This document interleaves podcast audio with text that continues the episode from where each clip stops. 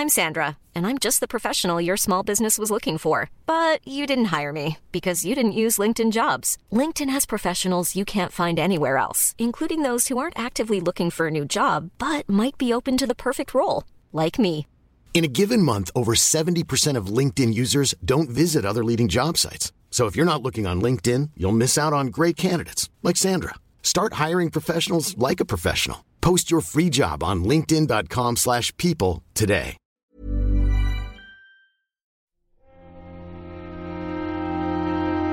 Muy buenas a todos y bienvenidos a El Nexo, una serie de pequeñas reflexiones sobre la actualidad del videojuego.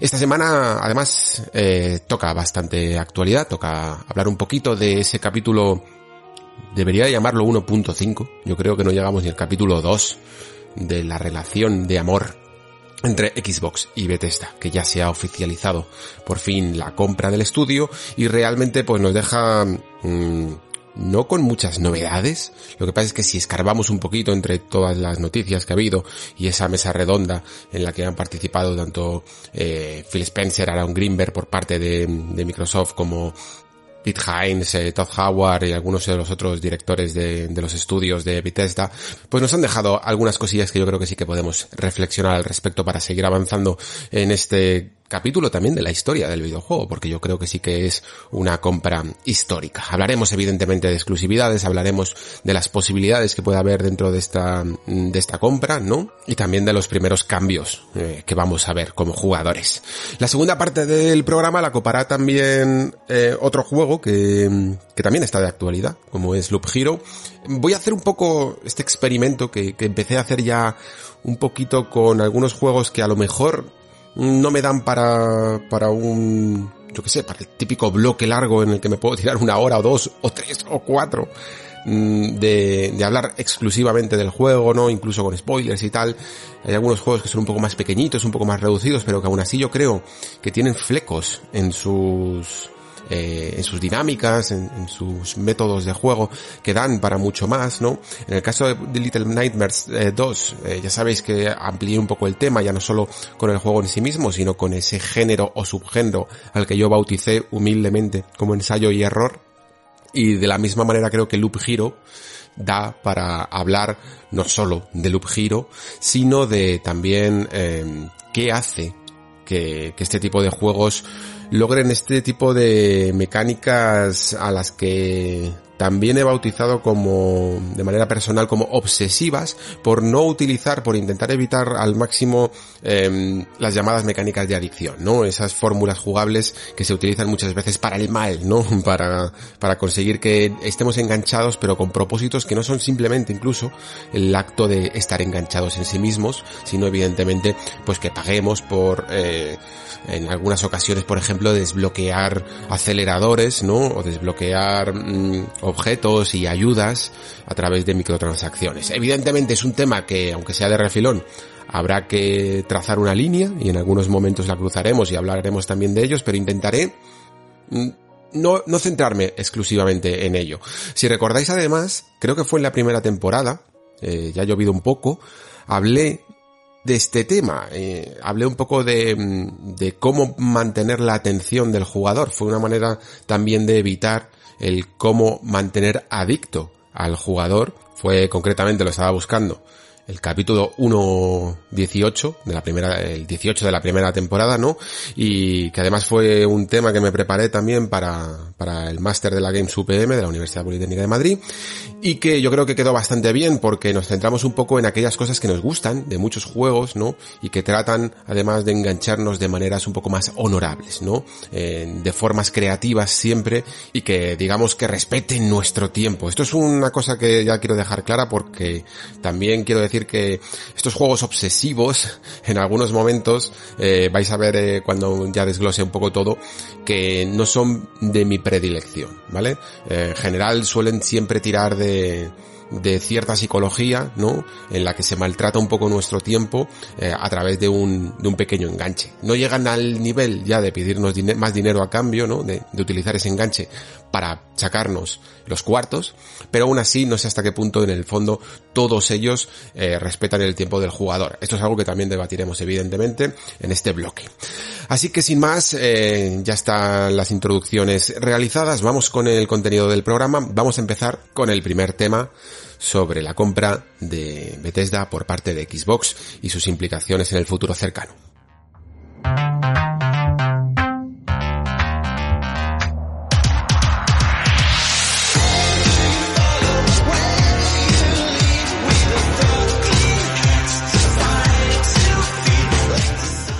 Bueno, pues esta semana por fin se ha oficializado aquello que ya se anunció. Ya sabéis que incluso en estas compras tan grandilocuentes eh, hay que hacer un poco un recorrido incluso antes de que se formalice la compra, ¿no? Porque ya ni siquiera es simplemente la intención, sino que hay acuerdos previos y luego tienen que pasar por unas eh, fases bastante largas, ¿no? De las que supongo que aquí los abogados pues se pegarán todo el gustazo del mundo a intentar coordinar eh, todas las eh, bueno, todas las argucias legales y todos los, todo el papeleo necesario para poder hacer una compra de tan gran envergadura, ¿no?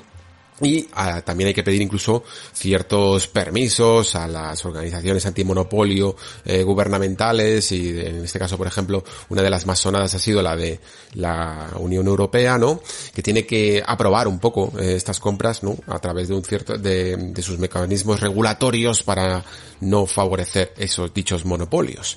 Eh, una vez que se ha aceptado esto, que, que, no era más que un proceso legal, porque en, ningún momento creo que fuera a llegar a Microsoft a obtener ningún tipo de monopolio en el mundo de los videojuegos con una compra, aunque sea de un agente tan grande como es el de Bethesda, eh, pues se ha formalizado todo, ¿no? Se ha, se ha articulado y ya es parte de su catálogo, ¿no? Ya es parte de su, de su compañía. Bethesda, digamos, que ha pasado de ser una compañía que ni siquiera estaba en bolsa. Sabéis que, que incluso desde la primera temporada eh, ya tuvimos algunos eh, programas dedicados a, a, Bethesda y que siempre remarcaba que era uno de esos casos curiosos en los que la compañía había mantenido un gigante capital a su alrededor, siempre basado en inversores privados y nunca en el eh, en la salida a bolsa, ¿no? Lo cual, en cierto modo, les había permitido hasta cierto punto mm, mantener una independencia muy saludable en el sector, que yo creo que es algo que ojalá hubiéramos visto sinceramente más por parte de otras compañías, ¿no? En el momento en el que la inversión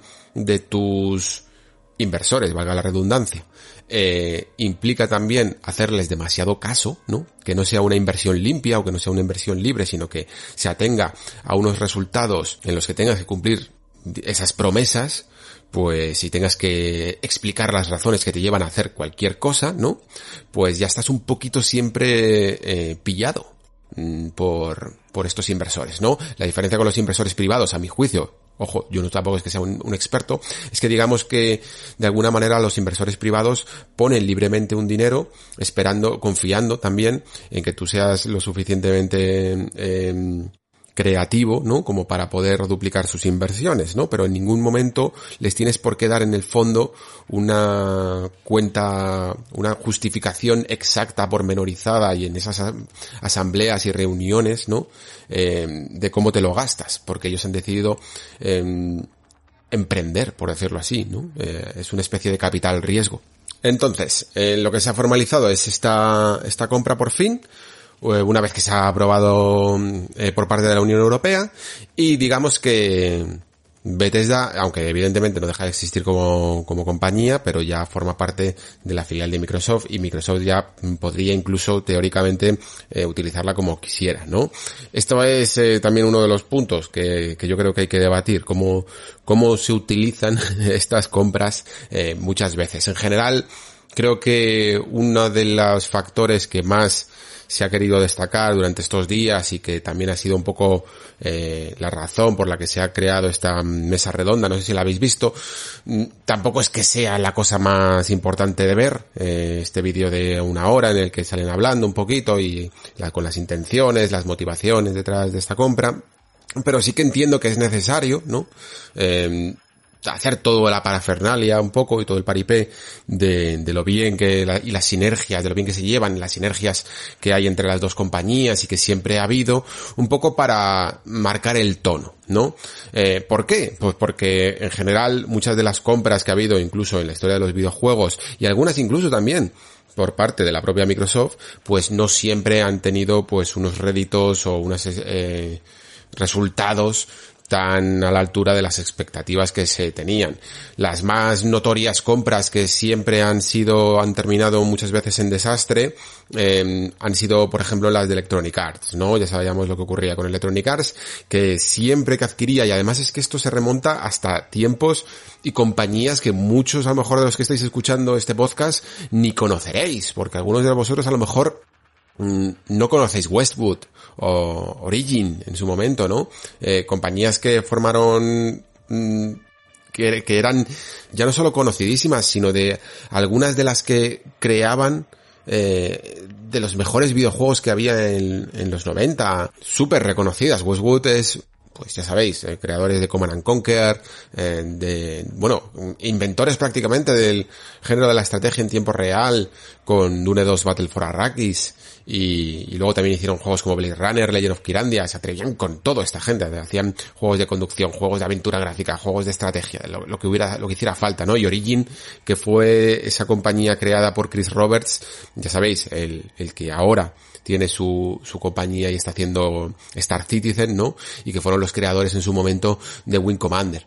Em, y ya sabemos todos que muchas de estas adquisiciones que hizo Electronic Arts, pues a lo largo de la historia, desde como digo, eh, los años 90, eh, años, años 2000, 2010, eh, prácticamente muchas han acabado en desastre en muchos casos. Eh. no voy a ponerme a hablar otra vez de BioWare, por ejemplo, pero ya sabéis todos que, por ejemplo, el, la cancelación, que yo no sé si lo he comentado aquí en el Nexo, la oficial cancelación de Anzen, en el fondo viene derivado por intentar decirle a aquella compañía que has comprado eh, porque te gusta cómo trabajan, cómo tienen que trabajar, ¿no? Eso fue un poco lo que ocurrió con, con Anzen, por ejemplo, y, y, es lo que nadie quiere que ocurra cuando se formaliza una de estas compras. Por eso, mm, incido todo, tanto en esto porque creo que es importante. Microsoft además también tiene un poco su propio pasado, ¿no? Con ciertas compras eh, de estudios o, alianzas, ¿no? Eh, todos conocemos un poco el caso de Rare, que yo creo que más o menos se ha ido arreglando, ¿no? Yo creo que desde con Sea of Thieves al final fueron dándole la suficiente libertad al estudio para poder eh, trabajar por su cuenta y tener la confianza suficiente como para hacer experiencias nuevas, que es una de las cosas que más eh, ha propiciado siempre el espíritu de Rare, pero también ha pasado por épocas oscuras, eh, épocas en las que a lo mejor no han sido de los más creativos e intentaron hacer alguna cosilla con cameo al principio de Xbox 360, pero después mucho de su trabajo se fue relegando incluso a esa etapa oscura de Kinect, como digo, con los Kinect Sports y cosillas así, ¿no? Eh, incluso siendo los eh, encargados de, de, todo esto de los, no me acuerdo cómo se llamaban los avatares de, Microsoft, a lo mejor se llaman simplemente así, avatares, no me acuerdo si tenían un nombre, que, que fueron creados un poco en base a esa moda de, de los Mis de Nintendo Wii. Y, o por ejemplo también con Lionhead, no sé si os acordáis de Lionhead, que fue esta compañía eh, de Peter Molyneux y que creó en su momento obras icónicas como Black and White, por ejemplo, Theme Park, Theme Hospital, eh, ese tipo de juegos. Y luego cuando se mm, abrigó con el paraguas de Microsoft, pues fue un poco forzada a hacer un determinado tipo de juego que rellenara un poco ese catálogo que necesitaba Microsoft con Fable, por ejemplo, ¿no? Y, y dejar de ser ese estudio libre que hacía rarezas y hacía eh, cosas muy originales, ¿no? Aunque luego, bueno, evidentemente con toda la excentricidad que tiene Peter Molyneux, pues nunca sabías que, podía salir de ahí.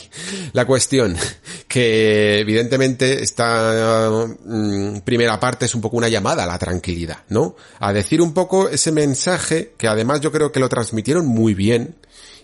Fijaos incluso hasta qué punto creo que lo transmitieron bien, que yo en general soy muy reacio, me, me, chirría muchísimo estos discursos y estos arranques que hay muchas veces en conferencias y en, eh, bueno, y en estas galas, ¿no?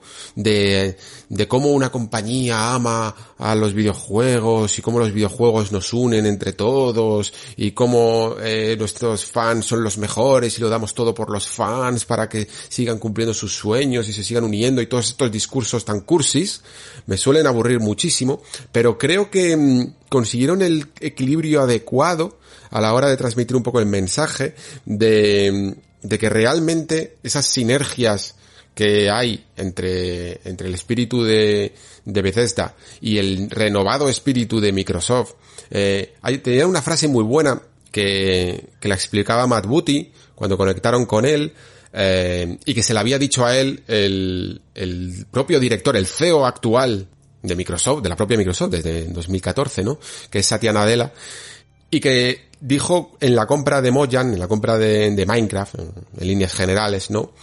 Que no se trataba de enseñarles la cultura de Microsoft, ¿no? A los que venían de nuevo, sino de aprender también ellos de la cultura que traían, porque en el fondo, cuando tú haces una adquisición, cuando tú haces una compra, mmm, lo que estás atraído un poco por esa fórmula exitosa que ha conseguido la compañía que compras y de la que tú también tienes que aprender, ¿no? La frase era un poco de eso. Eh, no se trata de que ellos aprendan de nosotros, sino de que nosotros también aprendamos de ellos.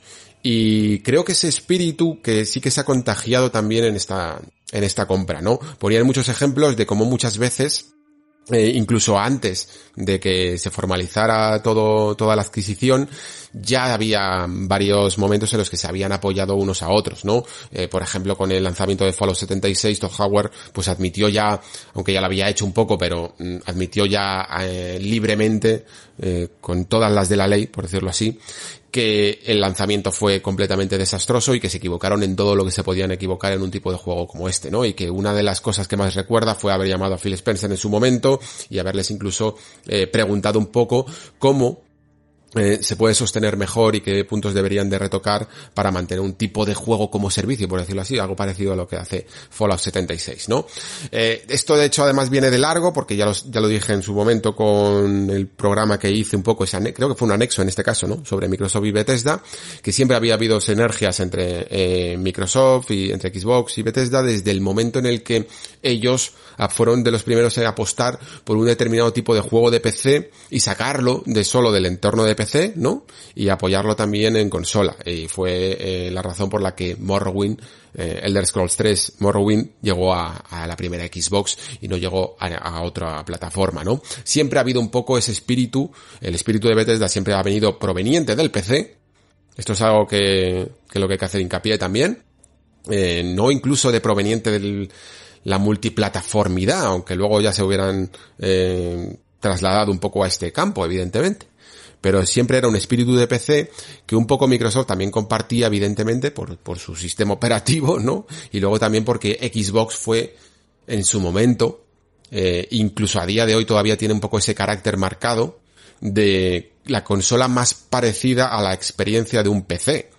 Y, y, digo que sigue teniendo ese carácter marcado porque es, por ejemplo, la que más mmm, notoriedad le da al, al hecho de poder eh, conectar un teclado y un ratón, por ejemplo, a la propia consola en sí mismo, ¿no? Siempre ha habido ese, esa familiaridad entre las plataformas.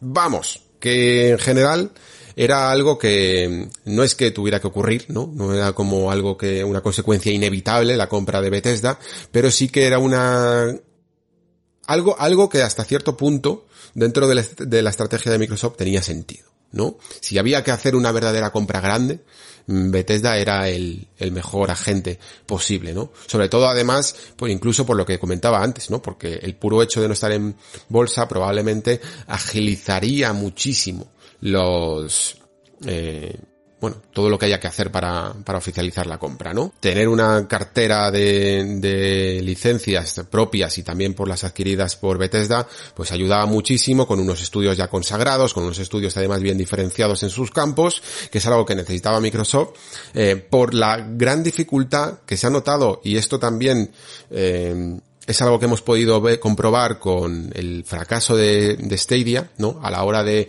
crear estudios y, de, y de, Amazon en el fondo, eh, de crear estudios desde cero, ¿no? Se infravalora, entiendo, porque yo evidentemente no sé de este tema, pero se debe de infravalorar, mucho la, la dificultad de crear un estudio propio, eh, de, hacerlo desde cero. Esto en general siempre suele suceder, muchos de los estudios consagrados que hay a día de hoy nacen de una pura ilusión, ¿no? De, sacar las cosas hacia adelante y de ir conociendo el factor humano, de ir conociendo a, alguien que es perfecto en lo que tú necesitas, pero cuando lo haces a golpe de talonario, de en plan, necesito a este, a este, a este y a este, mmm, no funciona como si estuvieras creando un equipo de fútbol de estrellas, que entiendo que también dentro de esta analogía que acabo de hacer con el fútbol, tampoco funcionará así, ¿no? Siempre hay una cierta, eh, un cierto factor de familiaridad de, naturalidad, ¿no? Que muchas veces consiguen equipos que, que yo que sé, que nacen desde la cantera y cosas así. Pues eso, no se puede forzar muchas veces la creatividad sencillamente reuniendo a lo que tú crees que es mejor a golpe de talonario. Es muy complicado crear un estudio desde cero y Microsoft que esto es algo de lo que prácticamente llevamos todos los nexos hablando desde la primera temporada, necesitaba no un estudio, necesitaba muchísimo pero muchísimos, muchísimos, muchísimos. Eso es el trabajo que se ha ido construyendo, el trabajo que yo creo que es el que más se ha dedicado Phil Spencer desde que empezó su eh, plan ambicioso mm, desde 2018, ¿no? El que nació desde que le dieran eh, vía libre para y, vamos y un, talonario casi un cheque en blanco para poder hacer todo lo que ha hecho no esto es mucho más gordo evidentemente que la simple compra de un estudio pero en el fondo digamos que la filosofía es un poco la misma, ¿no? La filosofía que hay detrás de, de, estas compras parece estar propiciada por los mismos valores que ya se dijeron en la compra de Ninja Theory, de Inexile, de InExile, eh, de, de, me está olvidando ahora los nombres, eh, Double Fine mm, y Obsidian, por ejemplo, ¿no? Algunos de los que ha ido comprando a lo largo de los últimos años, que es dejar hacer, básicamente. Es en plan, no te voy a decir en absoluto lo que tú tienes que hacer, porque yo ya me he preocupado de, comprar a la compañía que satisface mis carencias. Que esto es algo importante. Eh, y que creo que, por ejemplo, Electronic Arts no entiende. Que es, en plan, tú no compras a Bioware porque son buenos y luego les pones a hacer juegos como servicio porque es lo que necesitas. Tú compras a Bioware porque son buenos en hacer RPGs. Y por lo tanto lo que te van a ofrecer son RPGs. Si los fuerzas en hacer otra cosa, pues te saldrá a lo mejor un mutante de momento, ¿no? Que es lo que, lo que ha podido llegar a ser Anthem.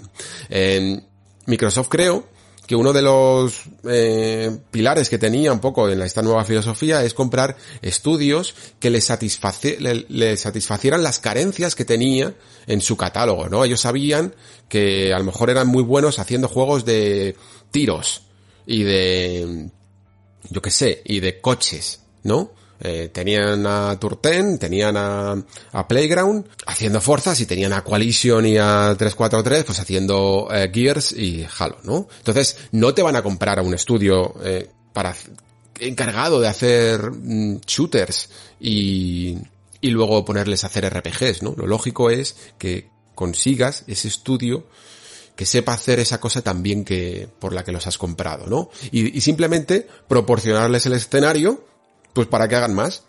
Eh, y, en algunos casos incluso mejor o con más posibilidades de las que podrían llegar a tener por sí mismos, ¿no? Como creo que es, personalmente creo que es el caso de, de Obsidian y a lo mejor un poco incluso el caso de Ninja Theory, solo que Ninja Theory creo que también incluso tiene una filosofía que aprendieron con Hellblade más experimental en la que van a tener un poquito doble función, ¿vale? Seguramente hagan un poco un triple A tipo, pues eso, Hellblade 2 que parece que apunta un poco más a ello, pero luego también van a tener un, una vertiente más experimental, más, más, vanguardista de hacer ideas pequeñas y, y frescas, ¿no? Y originales eh, dentro del medio. Por lo menos es lo que, lo que quisieron hacer o lo que nos, explicaron con esto del Project Mara y todo, y todo este percal, ¿no?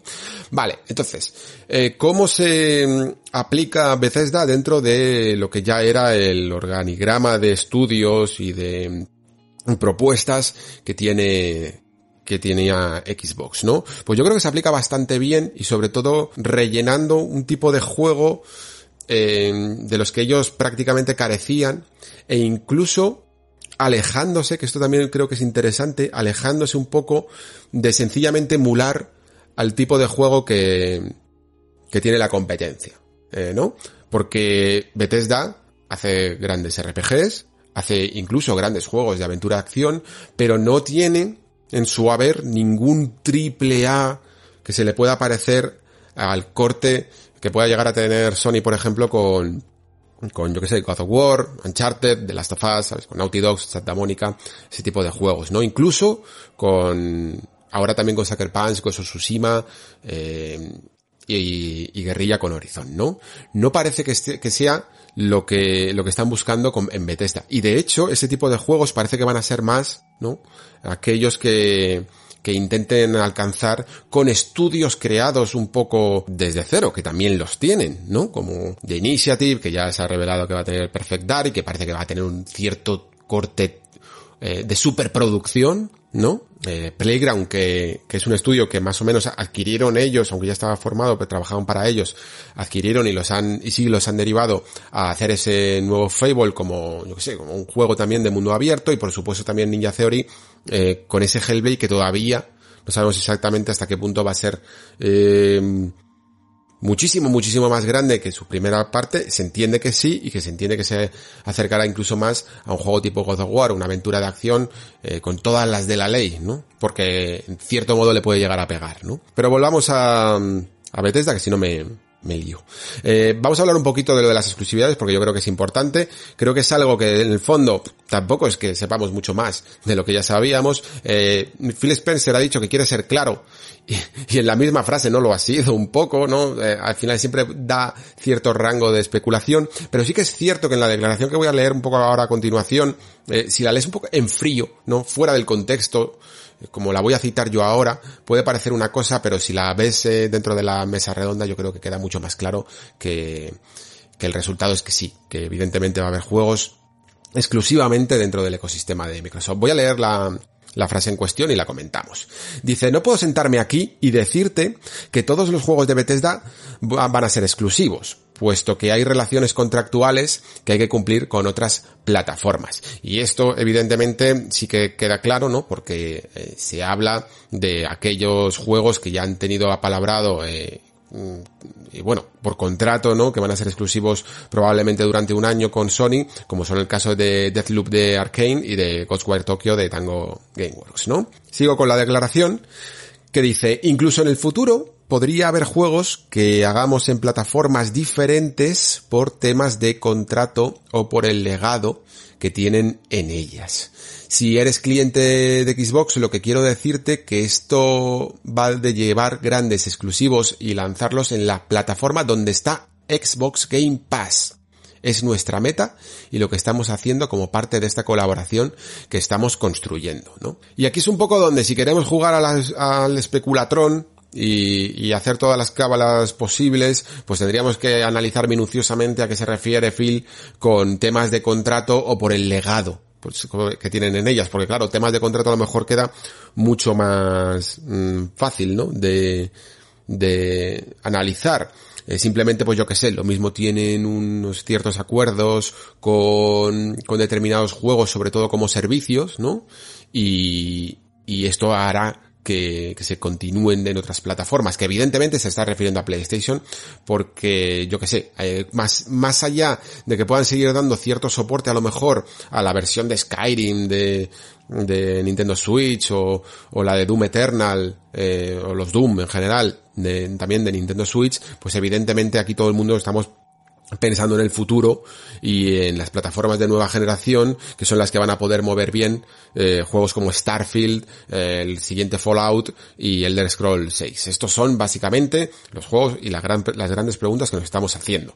Pero claro, luego tenemos esa parte del legado, ¿no? Que a qué se puede llegar a referir con el legado. Y creo que aquí en el fondo, si queréis le buscamos los tres pies al gato de, de hasta qué punto es legado mmm, tener eh, que Skyrim haya sido uno de los grandes juegos mundialmente conocidos y que haya estado en PlayStation 3, en PlayStation 4 con la versión de Special Edition, eh, que Fallout eh, 3 y 4 hayan salido multiplataforma, bla bla bla bla bla bla.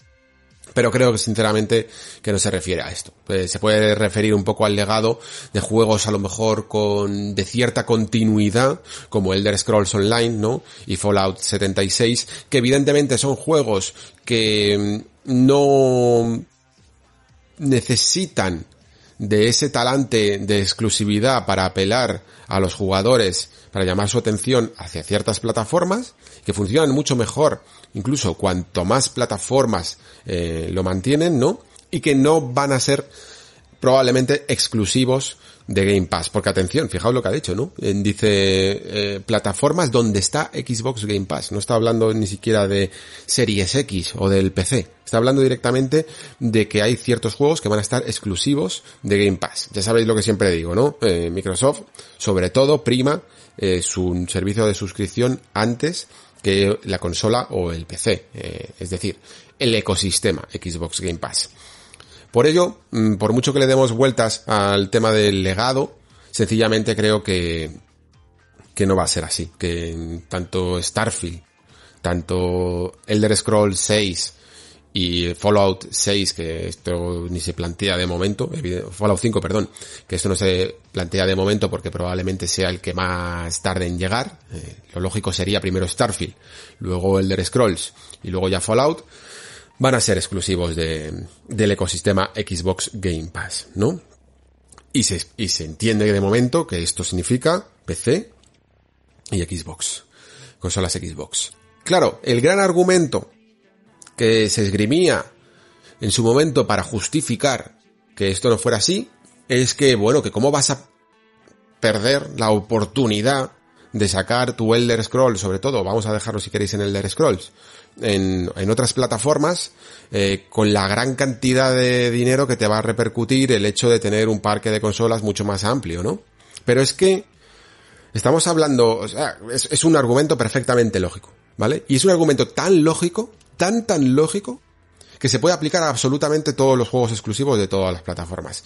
Eh, tú puedes decir, bueno, mmm, ¿por qué no sale un Charter 5 en Xbox, sí, total, te estás perdiendo un parque de consolas. Eh, ¿Por qué no sale Bayonetta 3 en Xbox eh, o en PlayStation? Si te estás perdiendo un parque de consolas. La gente ahí entendería incluso. Dice, bueno, no, es que son producciones de, de, respectivamente de, Sony y de Nintendo. Bueno, es que el Elder Scrolls, a día de hoy, es una producción ya de Microsoft, ¿no? Porque todo el dinero que se puso en su momento eh, por ese capital privado, esas inversiones de, de, de inversores privados en, en, lo que era el grupo Cenimax, ahora han sido asumidas, ¿no? Han sido repercutidas primero a esos inversores con el dinero de la compra de Bethesda y por lo tanto ahora es una inversión propia de Xbox. Lo que pasa es que hasta cierto punto es lógicamente es comprensible que que la gente mmm, pueda llegar a esperar un Elder Scrolls en en otra plataforma, en PlayStation por ejemplo, ya que vimos Skyrim en, en, PlayStation. Pero también por esa misma lógica podríamos llegar a pensar que por qué no vamos a ver Bayonetta 3 en otras consolas, ¿no? Si en el fondo también vimos Bayonetta 1 en Xbox y en PlayStation. Veis que al final esa lógica mmm, se torna ilógica cuando lo aplicamos a, a todos los demás. Lo que quiero decir es que Xbox no necesita tanto del dinero contante y, son, y sonante, de, del montante de dinero que le pueda llegar a venir por vender su juego en muchas plataformas, porque lo que está haciendo es lo que siempre ha hecho, una estrategia a largo plazo. Una estrategia para conseguir no un dinero que tiene que eh, justificar en las reuniones anuales, en las reuniones fiscales anuales, sino otro número completamente distinto, que es la de suscriptores al Game Pass. Y esto lo he dicho mil y una vez. A Microsoft ahora mismo no le interesa ganar 20.000 millones más o 20.000 millones menos. Lo que le interesa es ganar millones de jugadores más al Game Pass. ¿Y cómo se consigue eso? Pues con exclusivos. Es que a mí esa es la lógica que me dicta ahora mismo eh, mi cabeza. Lo siento mucho. Si, si no la compartís, evidentemente eh, me lo podéis comentar en los comentarios o en el Discord. Eh, que yo tenga esta manera de pensar no significa que sea que tenga razón. Eh, simplemente es que para mí el plan de Microsoft va de otra cosa. Es igual que cuando, por ejemplo, Netflix hace ciertas concesiones, ¿no? Simplemente para conseguir muchos suscriptores. Fijaos, el otro día saltó la noticia de que Netflix eh, iba, estaba planteando un sistema para capar el hecho de que compartamos cuentas. ¿Por qué lo hace ahora y no lo hace antes? Porque lo que le interesa es cuantos, cuantas más cuentas, cuantos más suscriptores, cuanta más gente tenga una cuenta en su plataforma para eh, engancharlos, por decirlo así. Y es una inversión muy a largo plazo en la que pueden incluso asumir ciertas pérdidas, ¿no? Esto también es un poco la estrategia de Amazon que os he contado ya un par de, un par de veces, por lo menos aquí en el Nexo. Eh, esa, esa estrategia de asumir absolutamente pérdidas eh, astronómicas de dinero cuando te está repercutiendo en conseguir cuota de mercado. Cuota de mercado. Eso es lo que se busca últimamente, más que el dinero rápido, ¿no? Esto es casi como, mira, lo podemos incluso simplificar en lo que ocurrió con Sapkowski cuando vendió eh, los derechos de The Witcher, ¿no? Tienes por un lado la bolsa y por otro lado la cuota de mercado, ¿no? Que es en el fondo los derechos de, de explotación de tu marca, ¿no? Si te quedas con la bolsa demasiado pronto, eh, estás perdiendo a la larga una, eh, un mayor rédito, ¿no? Pues esto es igual. Lo que se busca más son las cuotas que, que el dinero mm, rápido. Y, y, son cosas que solo evidentemente pueden hacer las grandes compañías porque eh, las pequeñas no tienen, no tienen esta, esta capacidad, ¿no? no se pueden permitir, ¿no? Asumir la cantidad de pérdidas que pueden asumir las multinacionales gigantes, ¿no? Como Microsoft. De hecho, cuando han intentado hacer otros, otras estrategias, eh, Microsoft sobre todo, mmm, aparte de que incluso se las ha juzgado eh, y bien duro, ¿no? Como el caso de Rise of the Tomb Raider, es que encima ni siquiera les han salido bien, porque la tienen un poco tenían un poco todas las de perder con este tipo de estrategias de exclusividades temporales, ¿no? Que sería un poco lo menciono porque sería un poco como la otra alternativa, que la exclusividad de un Elder Scrolls o de un Starfield fuera temporal. Que durante un año, por ejemplo, solo lo pudieras jugar en, en Game Pass, eh, PC, Xbox, y luego a lo mejor pues salir a multiplataforma, que ojo, puede suceder, ¿no? Pero en general, como digo, eh, este sistema es uno que a Microsoft no le funciona nada bien y que de hecho, a Sony es el que le funciona. ¿Por qué? Porque Sony suele ser el, la que tiene con PlayStation una mayor cuota mm, de, consolas eh, puestas en, las casas de, sus, de, los jugadores, ¿no? ¿Qué ha ocurrido durante esta generación? Pues a lo mejor tenía Sony, ahora mismo no me acuerdo los datos, ¿vale? Así que me los estoy inventando un poquito. Imaginaos, el 65%. Los 65 millones de consolas cuando en el momento en el que Xbox tuviera 30 por decirlo así, o 15 o 20. No, no, no cojáis estos datos rigurosamente, que ahora mismo la proporción me la estoy inventando un poquito, pero en general siempre, durante toda la generación, PlayStation ha tenido más consolas puestas en las casas de los jugadores. Y por lo tanto, cuando Microsoft arrebata una exclusividad como fue eh, Rise of the Tomb Raider, pues eh, el juego incluso pasó un poco desapercibido, mm, lamentablemente, ¿no? Y, y, luego cuando ya salió en PlayStation, pues ya casi incluso había pasado el momento. Esto en el fondo repercutió un poco en la calidad del juego, porque eso de, de Raider es un muy buen juego, yo lo jugué en su momento cuando salió en Xbox, y, y sin embargo pasó un poquito desapercibido, como una secuela que estaba bien y ya está, cuando creo que sinceramente es un muy buen videojuego. Eh, en el caso de Sony, cuando hace unas exclusividades, curiosamente no levanta tanto revuelo y las hace eh, más y más número, más numerosas, quiero decir, eh, con respecto a lo que yo creo que ha hecho Xbox, ¿no? Mm, desde Street Fighter V, que ya se nos olvida, Street Fighter V ni siquiera fue una exclusividad eh, temporal, fue una exclusividad permanente. Eh, yo esta la, la, la guardo como especialmente dolorosa porque yo Street Fighter 4 me dio muy fuerte, luego hablaré un poquito incluso de él en, estos juegos que nos obsesionaron, ¿no? Eh, pues a mí me dio bastante fuerte, eh, nunca he sido un jugador mucho del fighting, pero aquí fue, en la época del 2008, cuando, cuando le di al online como pocas veces le he dado en mi vida, ¿no? Y me compré incluso el, el arcade stick, el Tournament Edition, que me costó una pasta, eh, me compré la edición de Xbox, y luego cuando salió Street Fighter V ni siquiera lo pude utilizar allí, ¿no? Porque mm, estaba, lo, lo utilicé eso sí en PC, pero pero el juego no salió nunca para, para Xbox. Y yo tenía incluso asociado ya Street Fighter con, con Xbox, ¿no? Y fue algo que, que no se habló en su momento y que luego una noticia como un año más tarde o así aclaró las cosas de que efectivamente se había firmado un acuerdo de exclusividad con, con, con Sony. Eh, esto además es porque las formas de dar las, mm, este tipo de noticias en Microsoft y en Sony durante la anterior generación fueron muy distintas. Mientras que digamos que Microsoft alardeaba un poco de que este juego solo lo podrías jugar eh, exclusivamente porque habían firmado un acuerdo de exclusividad. Eh, en Sony más o menos no decían nada. Es como en plan, ah, fíjate, sale solo en PlayStation. Mm, bueno, deben de ser cosas de sinergias entre japoneses, ¿no? que es mucho de lo que decimos, lo que decimos cuando un JRPG sobre todo solo sale en, en, salía en PlayStation 4, ¿no? Y no salía en Xbox. Deben de ser, pues nada, que los japoneses pues se queda todo en casa. Pero la cuestión es que había acuerdos detrás. Hubo un acuerdo con, con Street Fighter 4.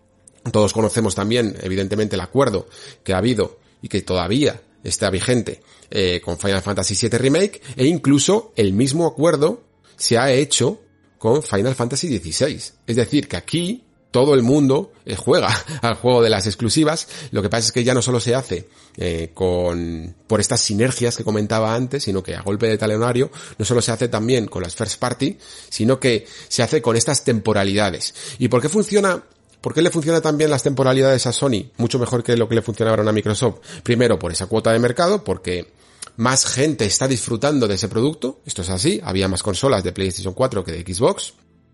Y eh, porque además estamos creando una industria que a veces es relativamente poco saludable en cuanto a la manera que tenemos de consumir videojuegos con una inmediatez tremenda, ¿no? Es decir, eh, un año de exclusividad te permitía pagar mucho menos que hacer el juego completamente exclusivo para tu plataforma, porque en el fondo, después de un año, parece como que a mucha gente ya no le importa ese videojuego, ¿no? Es lo suficiente como para que el FOMO, el famoso FOMO, pueda contigo, ¿no? El miedo a perderte la conversación, el miedo a perderte eso que está en este momento hablando todo el mundo, ¿no? Y a partir del año el juego ya parece viejo directamente, lo cual es terrible, sinceramente. Pero a, nivel de marketing, a día de hoy, eso está funcionando. Las exclusividades temporales de un año le dan toda la repercusión que tienen y toda la identidad a un juego que parece exclusivo de una sola mm, plataforma, ¿no? Y luego ya cuando se abre, pues muchas veces ya eh, estamos a otra cosa. Ya os digo, es súper, es, súper, súper triste, pero ahora mismo es el percal que hay a día de hoy. Eh, como digo, a Microsoft esto no le funcionaba mucho porque pocos estudios veían favorable eh, una exclusividad temporal con Xbox porque tenían menos cuota de mercado, ¿no? Al, al golpe de talonario que ponía la compañía encima de la mesa, también le repercutían ciertas ventas. Y si te estabas limitando un parque de consolas tan grande como que tenía PlayStation, pues evidentemente no, a lo mejor no le salían las cuentas. Esto al final, pues como veis, es eh, hacer números un poco a lo que se, a lo que se ha ido jugando con estas exclusividades temporales. Microsoft, por lo tanto, juega menos a este juego de exclusividades temporales ahora y lo que ha hecho es directamente comprar estudios. ¿Por qué? Porque tienen mucho dinero, pero, pero menos cuota de mercado. Y lo que quieren hacer es dar la vuelta, ¿no? Conseguir más cuota. Y nada, sé que, sé que me estoy repitiendo un poquito con respecto a lo que ya comenté en ese anexo, pero es que en el fondo las informaciones que hay al respecto mm, no son mucho, no van mucho más allá.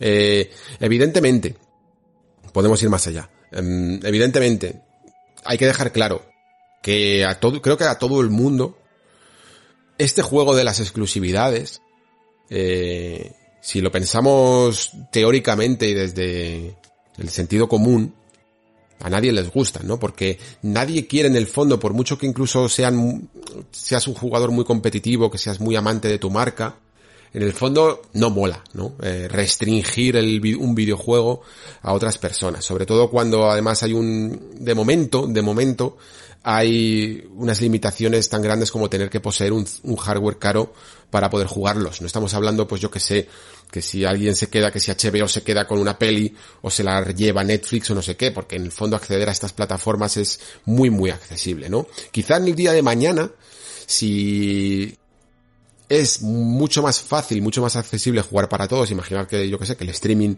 el juego por streaming lo peta, y elimina la ecuación del hardware a un nivel que ni siquiera nos demos cuenta los más hardcores, pues nos darán completamente igual las exclusividades. Las veremos como en plan, pues mira, este mes me hago mm, la, la, eh, la, mensualidad la suscripción de PlayStation Now y al siguiente me hago la de Game Pass, yo qué sé. Y, y, lo disfrutaremos como ahora mismo se está disfrutando el cine, que me parece de una manera mm, relativamente más saludable. Pero que entendamos desde el sentido común que a nadie nos gustan las exclusivas no significa que no entendamos un poco los agentes que entran en juego y que de momento incluso son relativamente necesarias desde el punto de vista de las compañías, no desde los jugadores, ¿no? Y hay que entender un poco todo el organigrama. ¿Qué beneficios puede llegar a tener eh, la compra entonces de un estudio tan grande como Bethesda por parte de Microsoft? Pues yo creo que puede llegar a tener algún beneficio. Antes os ponía el ejemplo de Obsidian. Obsidian es una compañía que nos gusta a todo el mundo, que sabemos un poco lo que son capaces de hacer y también incluso sabemos lo que son capaces de hacer en qué, en qué, en diferentes circunstancias, quiero decir.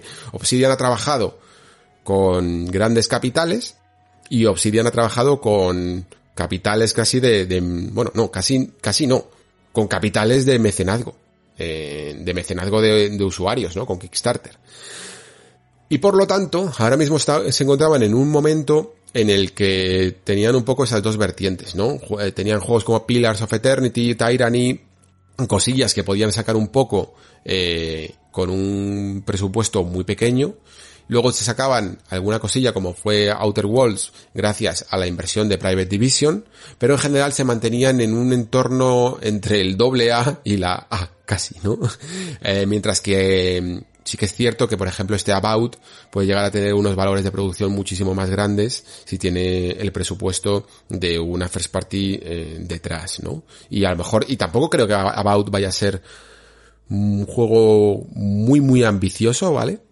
Eh, os lo confieso, creo que va a ser un anticipo muy al estilo Outer Worlds, un poco a lo mejor más grande de lo que puede llegar a ser después Elder Scrolls en el mundo de Pillars of Eternity.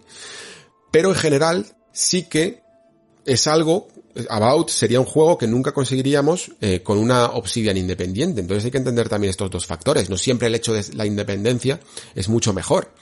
Mm, con Bethesda, que es una compañía que en general ya hacía juegos gigantes, sí que es cierto que es posible, es posible digo, que que bueno, que no tenga tantas repercusiones en los presupuestos, pero sobre todo en los presupuestos grandes de Bethesda Game Studios.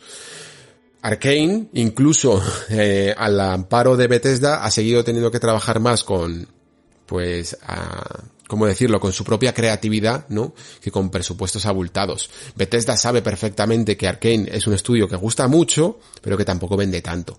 Dishonored 2, fijaos ahora, es que todavía hay gente que que está descubriendo ahora Dishonored 2 y flipa con el arte del juego, con, con lo buenos que son Arkane eh, haciendo diseño de niveles, eh, se sigue laureando la famosa mansión mecánica de la segunda parte, el, nivel del banco en La muerte del forastero, pero son juegos que venden poco. Eh, y sin embargo, creo que a lo mejor incluso con el abrigo financiero de Xbox detrás, pueden llegar a hacer incluso juegos mucho más grandes. Eh, juegos incluso más ambiciosos, ¿no? Cuanto menos. Y, y luego, por supuesto, que hacer un Elder Scrolls y un Fallout, incluso dentro de, de que sean los juegos más grandes y con más presupuesto de Bethesda, nunca era tan fácil como creíamos, ¿eh? O sea, quiero decir que se sabe perfectamente que en Bethesda siempre han tenido que sudar la gota gorda con sus inversores para la hora de manejar ciertos eh, tiempos, ¿no? Eh, incluso creo que, no sé si ha sido en esta conferencia cuando se dijo que que se defendió mucho y Robert Altman, que era el presidente de Bethesda, que falleció hace poco, recientemente, que tuvo que, que, sudar la gota gorda para que le dieran cuatro años de desarrollo en su momento, que era mucho, para hacer The Elder Scrolls 4 eh, Oblivion, ¿no? Oblivion fue un poco el punto de inflexión en lo que fue Bethesda, aunque todo el mundo vea ya a Morrowind como ese gran cambio de lo que fue Arena y Daggerfall, evidentemente lo fue, pero Oblivion tuvo ese carácter triple A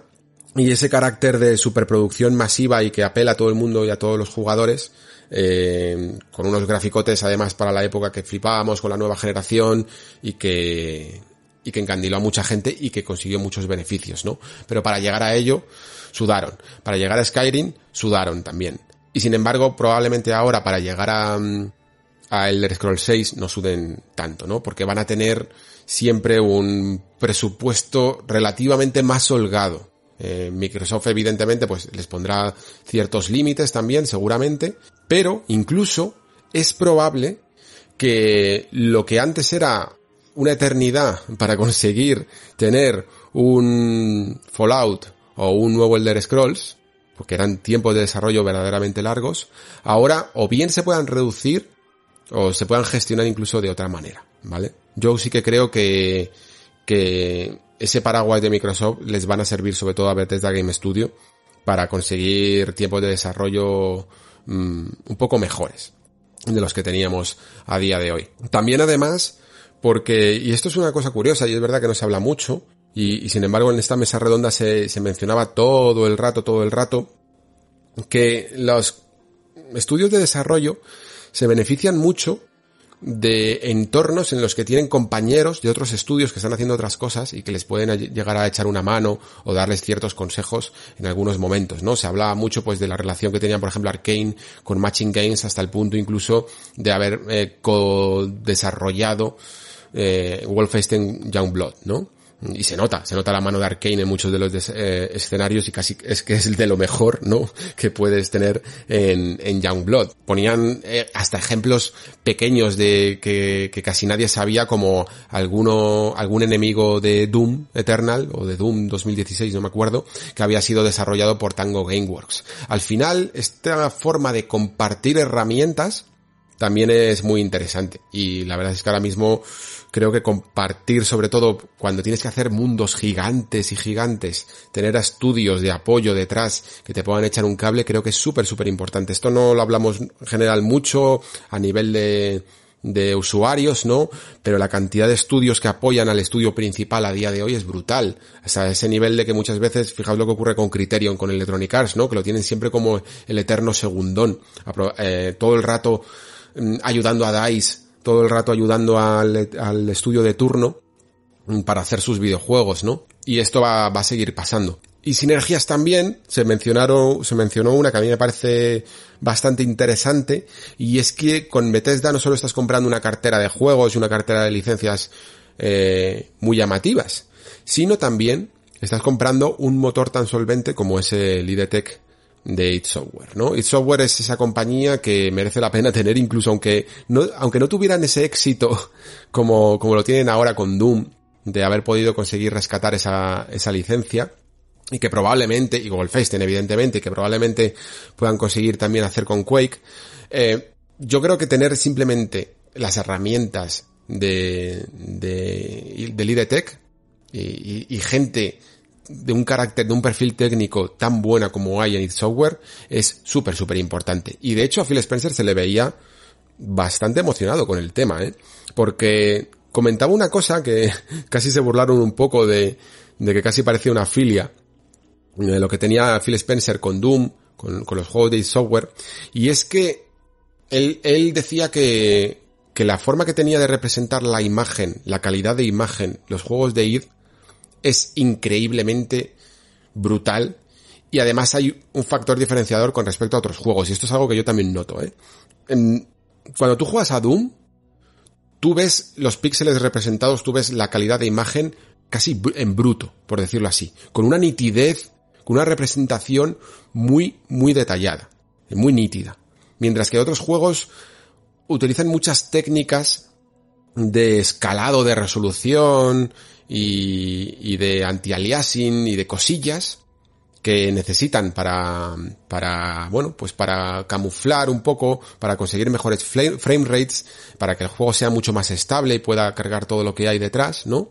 Pero que muchas veces empañan y emborronan un poquito, un poquito de más la imagen. La calidad bruta que te da, sobre todo también en consolas, porque empecé a lo mejor es mucho más fácil conseguir esto, pero la calidad bruta que te da los juegos de software, los juegos hechos con el IDTech, es increíble. Y le veía como muy emocionado a un nivel de que incluso aunque Halo Infinite está ahora mismo con su Infinite Engine, me parece que se llama, y Gears eh, con Coalition eh, utilizan el Unreal, el, el Unreal Engine 4, no me extrañaría, no me extrañaría que, que estos juegos shooters por naturaleza, ¿no? Que Halo y Gears se pasaran en un futuro al IDTech, ¿eh? Pero no me extrañaría para nada, para nada, para nada, porque podrían conseguir un motor muchísimo más solvente, tenerse que dejar de, de trabajar con herramientas de tercero, de pagar licencias, o de, o de tener que comerse la cabeza con motores pues que en el fondo eh, tienen que estar en, constante renovación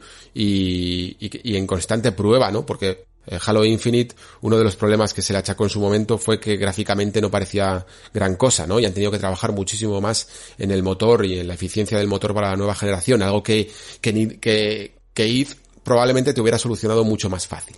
Eh, creo que esas sinergias también van a ser muy importantes en esta compra. Y luego, pues el legado también de los propios juegos. El hecho, la verdad es que, eh, que tengamos, mm, bueno, se han anunciado ahora 20 juegos llegan al Game Pass. Esto es un poco mentira, ¿vale? Porque muchos de esos juegos ya estaban en el Game Pass, ¿no? Dishonored 2 ya estaba, Doom Eternal ya estaba. Ah, faltaban algunos, pues como Prey, por ejemplo, eh, como Fallout 4, y ahora se han añadido al catálogo de Game Pass. Pero más que, y además probablemente, mmm, para siempre, ¿no? No son juegos que vayan a ir entrando y saliendo del catálogo, sino que ya siempre los vas a tener ahí. Pero la cuestión es que además, eh, muchos de estos juegos, la verdad es que a mí me parecen muy que tienen un carácter muy rejugable, que tienen un carácter muy icónico, y el hecho de tenerlos, que esto es algo que cuida mucho Microsoft como parte de su catálogo first party, es probable que haga que, que en consola se vean muchísimo mejor, que saquen todo su potencial. Dishonor, por ejemplo, es un juego que a mí personalmente ya sabéis que me gusta mucho, pero que yo en consola no podía ni tocar, ni con un palo, porque tenían poco de baja resolución, eh, tenían la limitación de 30 frames por segundo, en su momento incluso cuando salió esta Definitive Edition se habló de por qué no salía a 60 frames cuando perfectamente las consolas base seguramente lo podrían mover, es un juego de 2012, y a día de hoy todavía eh, Dishonor tiene esta limitación de 30 frames por segundo. Yo personalmente ya os digo que además es un juego que necesito jugarlo a 60 frames. Siempre lo he jugado en PC. Pero mm, ya se ha anunciado incluso que esta nueva característica de Xbox, la llamada FPS Boost, ¿no? Esta manera de elevar sin tocar el código del juego los frames por segundo, pues ya va a hacer un poco el trabajo de mejorar algunos de estos títulos, ¿no? Entre ellos Dishonor, también Prey, que es otro juego que se va a beneficiar mucho de los 60 frames por segundo, Fallout 5 ya se ha visto, Fallout 76 y Skyrim Special Edition. O sea que creo que al final y, y probablemente también incluso se metan en el código y los terminen poniendo a 4K 60 casi todos, o por lo menos los más los más icónicos de ellos, ¿no? Y creo que ese que ese tratamiento les va a sentar de fábula y, y va a hacer que mucha más gente llegue a, a, conocer más y a jugar más a estos juegos que a la vez se beneficiarán de sus siguientes entregas. Personalmente, además, es que es una de las cosas que más espero porque yo, Prey, Dishonor, eh, Fallout, incluso Skyrim, son juegos que siempre me juego en PC, precisamente por estas limitaciones. Y ya solo nos queda, pues, hablar un poco del futuro a corto plazo, ¿no? Porque a largo plazo, eh, o sea, no podemos decir mucho más que el Elder Scrolls llegará en algún momento Elder Scrolls 6 llegará en algún momento de esta generación y probablemente tendremos que ver si Fallout 5 eh, sea capaz también de, de, salir antes de que termine la generación o si irá para la siguiente. Eh, recordad, no lo digo en broma, pero recordad que hemos pasado toda una generación sin Elder Scrolls, ¿vale? Eh, que ya os digo de verdad que es crear estos juegos tan inmensos realmente se está notando que es mucho más duro y mucho más largo que el típico desarrollo que ya era duro y largo de 4 o 5 años, ¿vale? Mm, está pasando también, por ejemplo, con Rockstar y, GTA, ¿no? Tampoco hemos tenido un GTA esta generación. Hemos tenido GTA 5 y, hemos tenido eh, GTA 5 que pasó de la anterior generación, ¿no? Y hemos tenido Red Dead Redemption 2. Y sí, vale, probablemente algo de GTA Online tenga, tenga algo que ver. Pero construir estos juegos tan ambiciosos es cada vez más un trabajo de locos, de verdaderos locos, ¿no? Así que vamos con lo más cercano. Vamos con Starfield, que ya se sabe que va a ser el, digamos, el siguiente gran proyecto de Bethesda Game Studios y es un poco el que también va a inaugurar una nueva época para la compañía en la que van a estrenar también un motor. No sé si están confirmado, si está confirmado que cambiarán de, de nombre, ¿no? En Fallout 4 se usaba este Creation Engine y no sé si va a, cambiar también este nombre, eh, como lo hicieron con Gamebryo al principio, pero sí que va a ser como el motor de nueva generación y probablemente también el que sustenta a, Elder Scrolls 6 en el futuro, ¿no?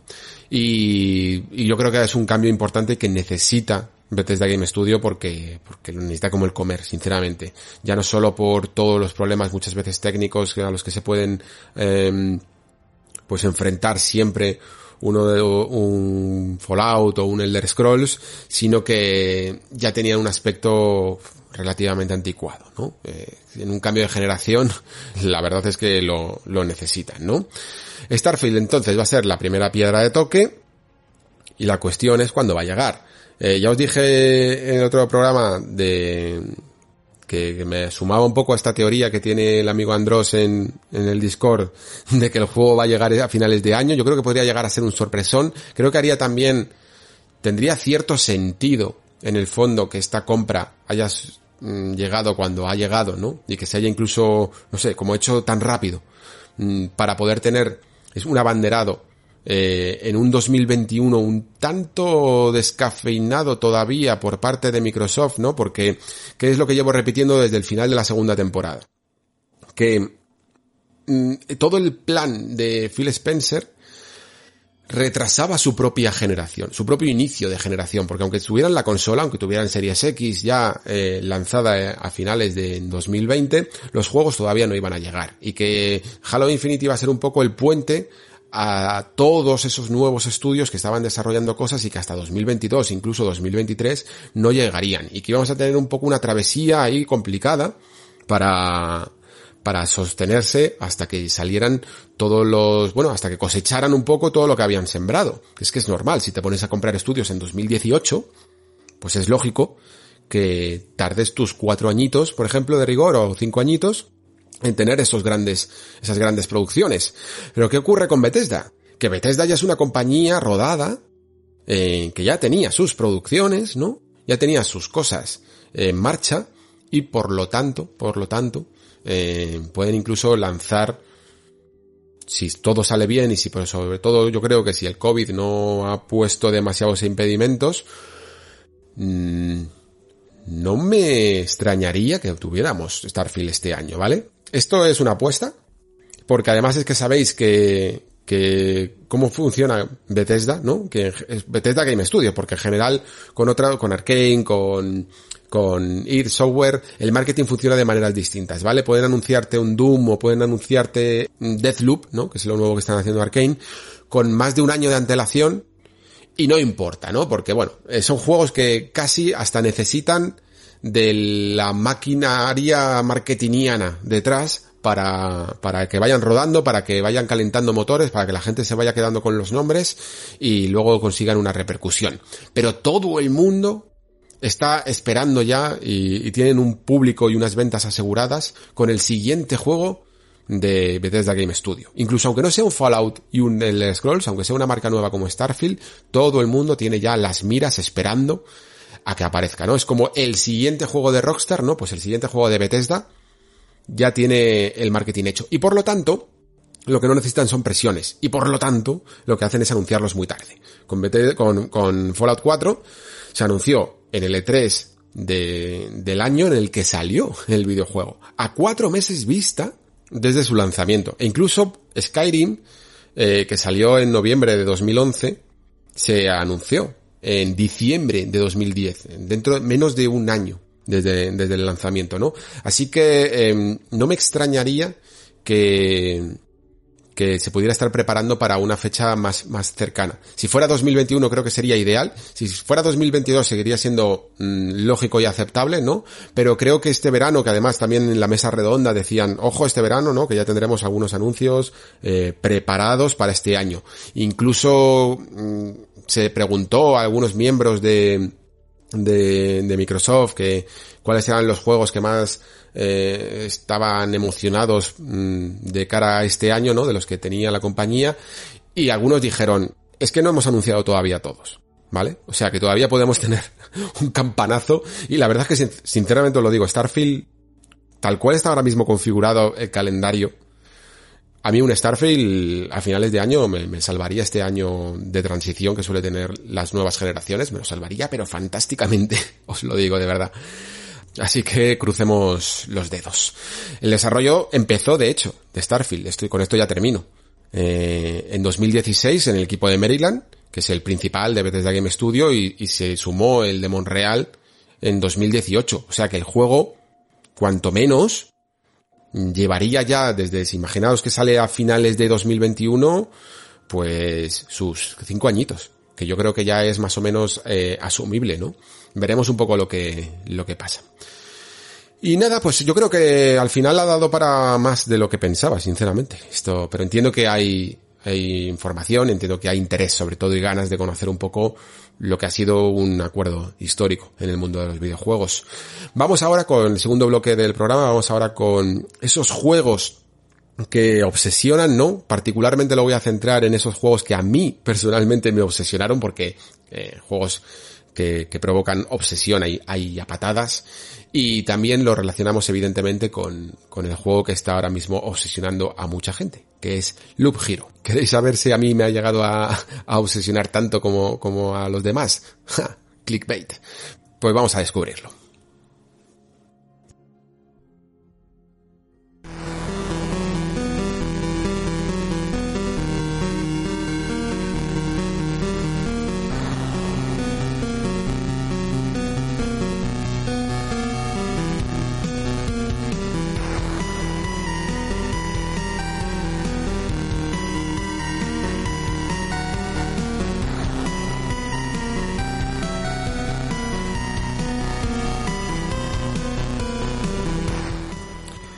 Bueno, pues la llegada de Loop Hero me ha servido un poquito para rescatar un tema que tenía mm, en la nevera, eh, uno de estos que me apunto y luego no sé si voy a llegar a hacer, y la verdad es que un día me dio por eh, mirar un poco la biblioteca de, de, bueno, todas las bibliotecas, la verdad, sobre todo la de Steam, con, con esta aplicación de Go Galaxy que te reúne un poco todas las bibliotecas. La verdad es que lo utilizo mucho para mm, para mirar listas de juegos, cuando tengo que hacer a lo mejor un top en la revista o, tengo que mirar juegos que se parezcan, que compartan algunas cosas, me viene muy bien para tener una especie de biblioteca virtual, ¿no?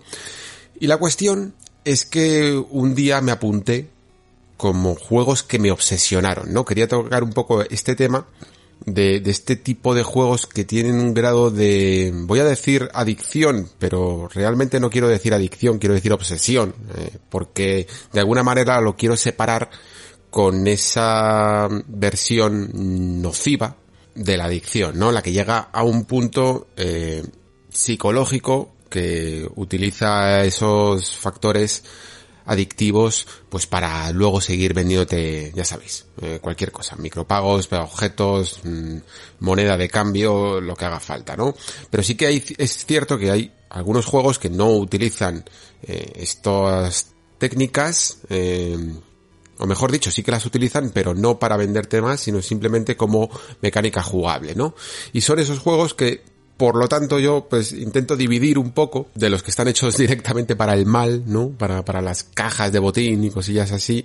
Y que aún así, eh, me parece un tema interesante porque nos plantean hasta qué punto los factores eh, de diversión de un videojuego nacen de, de las de las bondades del videojuego en sí, ¿no?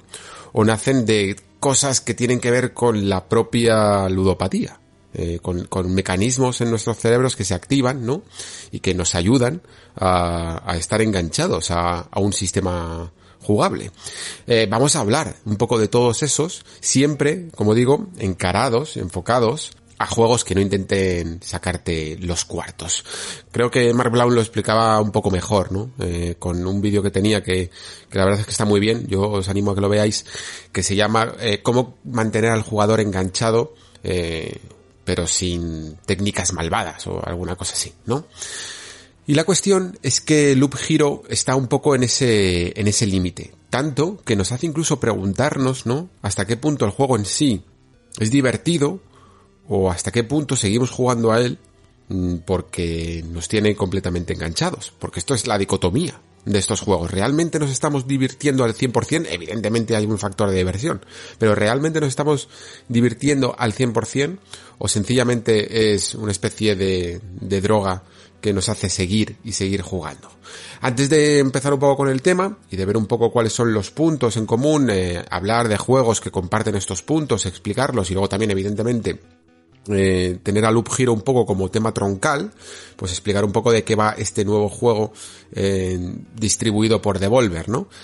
Loop Hero es difícil de explicar, la verdad, porque no tiene unas mecánicas, eh, pues yo que sé, que se suelen ver mucho en los videojuegos, pero creo que dentro de un nuevo género, o no sé si nuevo, pero, pero que ya más o menos estaba de, denominado como autobattler, ¿no? Que es como que las batallas eh, funcionan automáticamente, ¿no? Tú no tienes que ocuparte de atacar, tú no tienes que ocuparte de realizar el combate en sí mismo, tú lo estás simplemente observando y te ocupas mucho más de lo que sucede alrededor de ese combate. Entonces tú, a través de un pequeño circuito que forma un bucle, ¿no? Como el nombre del juego indica, pues tú vas recorriendo un camino ese camino se recorre absolutamente automáticamente, los enemigos se pelean eh, automáticamente y tú lo que vas haciendo es añadir circunstancias al, al camino, ¿no? Eh, pues vas metiendo más enemigos, vas metiendo, mmm, vas creando como el mundo alrededor, poniendo montañas, poniendo praderas, ¿para qué? Pues para ir subiendo un poco tu vida, tu regeneración, los enemigos para hacerte más fuerte, para conseguir mejor botín y para ir consiguiendo eh, cada vez objetos que te hagan, pues eso, ir progresando, ¿no? Eh, subir esas barritas de progresos, conseguir esos recursos necesarios para aumentar después edificaciones en el pueblo, mm, generar lo que viene a ser la base, ¿no? Hacerte más fuerte, más fuerte, más fuerte y poder enfrentarte un poco al jefe final, por decirlo así. Decir que mm, me lo, que especulo que, es ese jefe final, porque no me lo he pasado, ¿eh? eh he jugado como unas 15 horas, he llegado pues no sé, si creo que a la mitad del juego, creo que dura más o menos como 30, 30 horas, 27, 30 horas, pero eh, para responder a ese clickbait eh, con el que os he dejado antes, deciros que a mí el juego me ha enganchado, pero no me ha enganchado tanto como estoy oyendo por ahí, ¿vale? Ha, habido juegos a lo largo de mi vida videojueguil que me han enganchado mucho más, probablemente por cosas que explicaremos un poco, eh, bueno, por cosas personales evidentemente y por cosas que explicaré también un poco a continuación. Eh, cada uno, digamos que responde a ciertos mecanismos de estos de enganche, ¿no? De obsesión que nos estimulan más o nos estimulan menos y luego también evidentemente depende del mm, estado mental en el que nos encontremos en ese momento. Hay momentos en los que yo con un juego muy muy absurdo, que ni siquiera esté muy muy refinado, ¿no? En estas mecánicas adictivas, me puedo pegar un enganche brutal. Eh, todos los hemos tenido con el juego más tonto del mundo, ¿no? Y luego otro que todo el mundo dice que es muy adictivo, pues a nosotros no nos engancha tanto. Es también el momento vital en el que nos encontramos, la verdad. Eh, depende también incluso de esa aleatoriedad explicado un poquito el Hub que luego explicaré evidentemente más, eh, porque quiero hacer más que una reflexión únicamente del juego, como digo, más una reflexión sobre estos juegos adictivos. Es un poco la misma fórmula que probé ya con Little Nightmares 2, ¿no? Y el género del ensayo y error, pues ir llevándolo un poco más, más allá de ese juego en sí mismo, ¿no? Y que creo que, que también es interesante verlo así. Decir que este bloque de este podcast es casi como una especie de parte 2 de un programa que hice en su momento, lo he comentado antes, ¿no? Que cómo mantener la atención del jugador.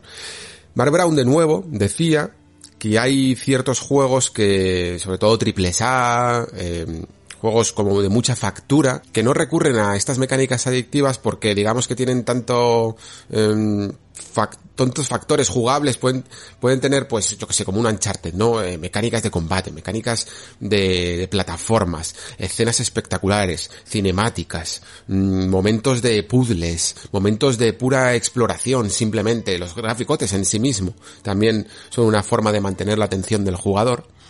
Y todo eso unido hace que el juego sea en sí mismo tan variado que siempre te esté atrayendo y por lo tanto no tienen que recurrir a la primera eh, al primer factor de estos juegos adictivos, que es el llamado game loop, ¿no? Esto lo hemos hablado muchas veces. Todos los juegos tienen una especie de game loop, ¿no? Es decir, una mecánica repetitiva que, que se repite todo el rato a lo largo de la aventura y que es en sí misma lo suficientemente llamativa, lo suficientemente adictiva para mantenernos interesados en el juego y para mejorar en ella, para practicarla, o sencillamente porque es tan tan divertida, aunque no mejoremos, ¿eh? Aunque es tan tan divertida que nos gusta. ¿Cuál, es la diferencia que hablo muchas veces? Creo que lo hablé también en Dirt, eh, en este último Dirt 5, que, que, diferencia, por ejemplo, algunos juegos de conducción de otros. Pues que hay algunos juegos que a la hora de hacer esos derrapes, eh, ese juego de freno y acelerador, de giros bruscos contra volanteos y tal, consiguen un game feel, ¿no? Consiguen un gustito que te da que, que, es maravilloso y hay otros juegos que no lo consiguen, ¿no? Pues eso en sí mismo es un game loop, es un bucle jugable, es un momento en el que llegas a la curva y disfrutas de esa curva, disfrutas de derrapar, disfrutas de salir bien, disfrutas, disfrutas de la frenada y te mete en ese bucle jugable. El propio nombre de Loop Hero viene un poco de eso, ¿no? Viene de, de bucle eh, esto es un héroe en bucle porque va dando vueltas sobre el caminito, pero lo que quiere decir es que tiene un loop jugable que es cada vuelta ¿no? Cada vuelta a este circuito que os he comentado antes, en el que nos vemos atraídos y nos vemos enganchados, ¿no? Porque mm, de alguna manera es casi una apuesta, ¿no? Es un poco un riesgo recompensa de si vamos a conseguir superar un, un ciclo más. Conseguiremos un ciclo más o moriremos por el camino. Y evidentemente hay una recompensa si lo conseguimos, porque mm, conseguimos más botín. Tenemos un riesgo que es que si morimos, eh, perdemos, si no me equivoco, es el 70%, ¿no? Del botín solo conseguimos el 30%, y podemos eh, plantarnos, ¿no? Casi como un concurso de la tele. Podemos plantarnos, retirarnos por nuestra propia voluntad y nos quedamos con el 60, ¿no? Entonces, pues tiene perfectamente ese ese casi eh, esa casi elección como digo de juego de la tele en el que decidimos si quedarnos con el dinero si quedarnos con la caja o, o quedarnos como estamos no mm, entra dentro de esa psicología que tenemos Mm, todas las personas de hasta qué punto queremos ese doble o nada. ¿Y cómo consiguen esto? ¿Cómo consiguen mantenernos enganchados durante tantas horas? ¿Cómo consiguen que, que no nos aburramos, ¿no? De algo que es tan tan repetitivo. Bueno, pues en general yo creo que casi todos estos juegos que son un poco obsesivos, ¿no? Eh, por, de nuevo, por eh, evitar el término adictivo, ¿eh? Creo que todos comparten el hecho de retrasar la recompensa, ¿no? ¿A qué me refiero con retrasar la recompensa? Todos sabemos que al final del camino hay algo, ¿no? Hay, hay una cosa que, que queremos, un nuevo equipo, una nueva construcción en la base en el caso de Loop Hero, eh, algo que desbloqueamos, ¿no? Y, y mientras que en muchos juegos normalmente se nos suele premiar muy rápidamente con, con nuevas habilidades, con nuevo equipo, estos juegos lo que hacen es ser muy avariciosos, ¿no? nos tienen ahí puesto esa casilla bloqueada de cualquier cosa y nos dicen si consigues hacer, pues yo qué sé, eh, X misión, mm, vas a poder optar a ella. Yo, por ejemplo, el caso que más recuerdo de un juego que me obsesionó en su momento y evidentemente ahora ya no tiene nada que ver porque ha cambiado muchísimo el juego, bueno, ha cambiado tanto, de hecho, que, que ha dado una, ha, dado un bucle en sí mismo y, y, ha vuelto al estado cuando yo lo jugué, que es World of Warcraft. World of Warcraft, eh, sabéis que tiene además una versión classic y que rescata un poco como era en su momento, pues cuando salió en 2004 a 2006. Yo lo jugué entre 2006 y 2008, me parece. Eh, si no me equivoco, que es cuando estaba la primera expansión de Burning Crusade, ¿no? Pues antes de la expansión y después de la expansión fue justo el momento en el que a mí me pilló. Y, y fue de obsesión brutal, o sea, yo recuerdo con unos colegas estar enganchados y, y, absolutamente solo jugar y después cuando quedábamos fuera de tomar unas cervezas, solo hablar del juego, ¿no? Y, y casi lo que hablabas del juego era cómo optimizar mejor eh, lo que te había las misiones, eh, lugares a los que podías ir, cómo, cómo subir de equipo más rápido, ¿no? Cómo levelear mejor.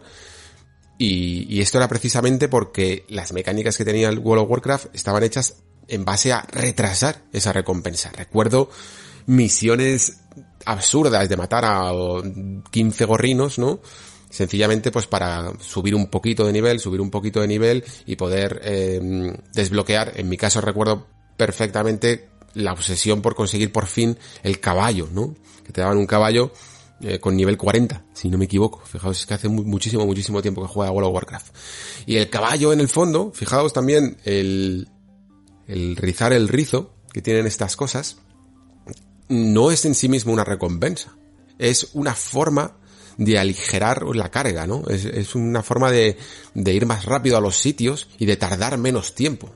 Entonces, aquí llegas un poco a ver incluso la, la cierta malicia, no que tienen estos juegos en sí, sino que tienen el propio sistema de, de los juegos obsesivos, en los que tú estás deseando mmm, conseguir algo que hace, que es, que es un acelerador, que en sí mismo no te proporciona absolutamente ninguna ventaja más que reducir el tiempo de juego para conseguir eh, otras ventajas, ¿no? Y cuando, y de hecho a mi World of Warcraft eh, se me cayó un poco, ¿no? Cuando conseguí salir un poco de, de ese, de esa visión de túnel, ¿no? En el que solo veía cómo subir de nivel, cómo hay, cómo podemos, cómo puedo mejorar más todavía, cómo puedo desbloquear esta habilidad, eh, a ver si consigo llegar a este nivel para poder hacer esto, ¿no? Ese tipo de cosas. Cuando lo vi un poco desde fuera y me hice esa gran pregunta que muchas veces nos sacan de, de estas obsesiones, ¿no? De estos juegos obsesivos. Y la pregunta es, ¿y todo esto para qué? ¿No? ¿Cuál es el fin definitivo? Recordáis que muchas veces os digo aquí en el Nexo o en el Discord que últimamente no suelo jugar ya mucho a juegos multijugador, a juegos eh, competitivos, ¿no? Suelo jugar a juegos con historia, a juegos que tienen final. Suelo decirlo así, juegos que tienen final. ¿Por qué? Porque de alguna manera, para mí el hecho de que tengan un cierre, ¿no? De que haya un lugar al que, un destino, un lugar al que me dirijo, es lo que me hace avanzar en sí mismo. El avanzar por avanzar muchas veces no me es suficiente, ¿no? Es como si me moviera por barritas. Necesito que esa barrita en algún momento termine. Y ese fin es los créditos del juego. Es el cierre a la historia en sí misma, ¿no? Y cuando no veo fin, termino por aburrirme. No, me, no me aburro en el momento, pero cuando me hago esa gran pregunta, ¿no? De todo esto para qué sirve, que evidentemente también se puede responder porque me divierte, simplemente porque me divierte, no tiene por qué tener ningún fin en sí mismo, pues llega el momento en el que dejo de jugar. Para mí World of Warcraft en su momento fue, ya os digo, el, uno de los enganches más tochos que pude llegar a tener, ¿no?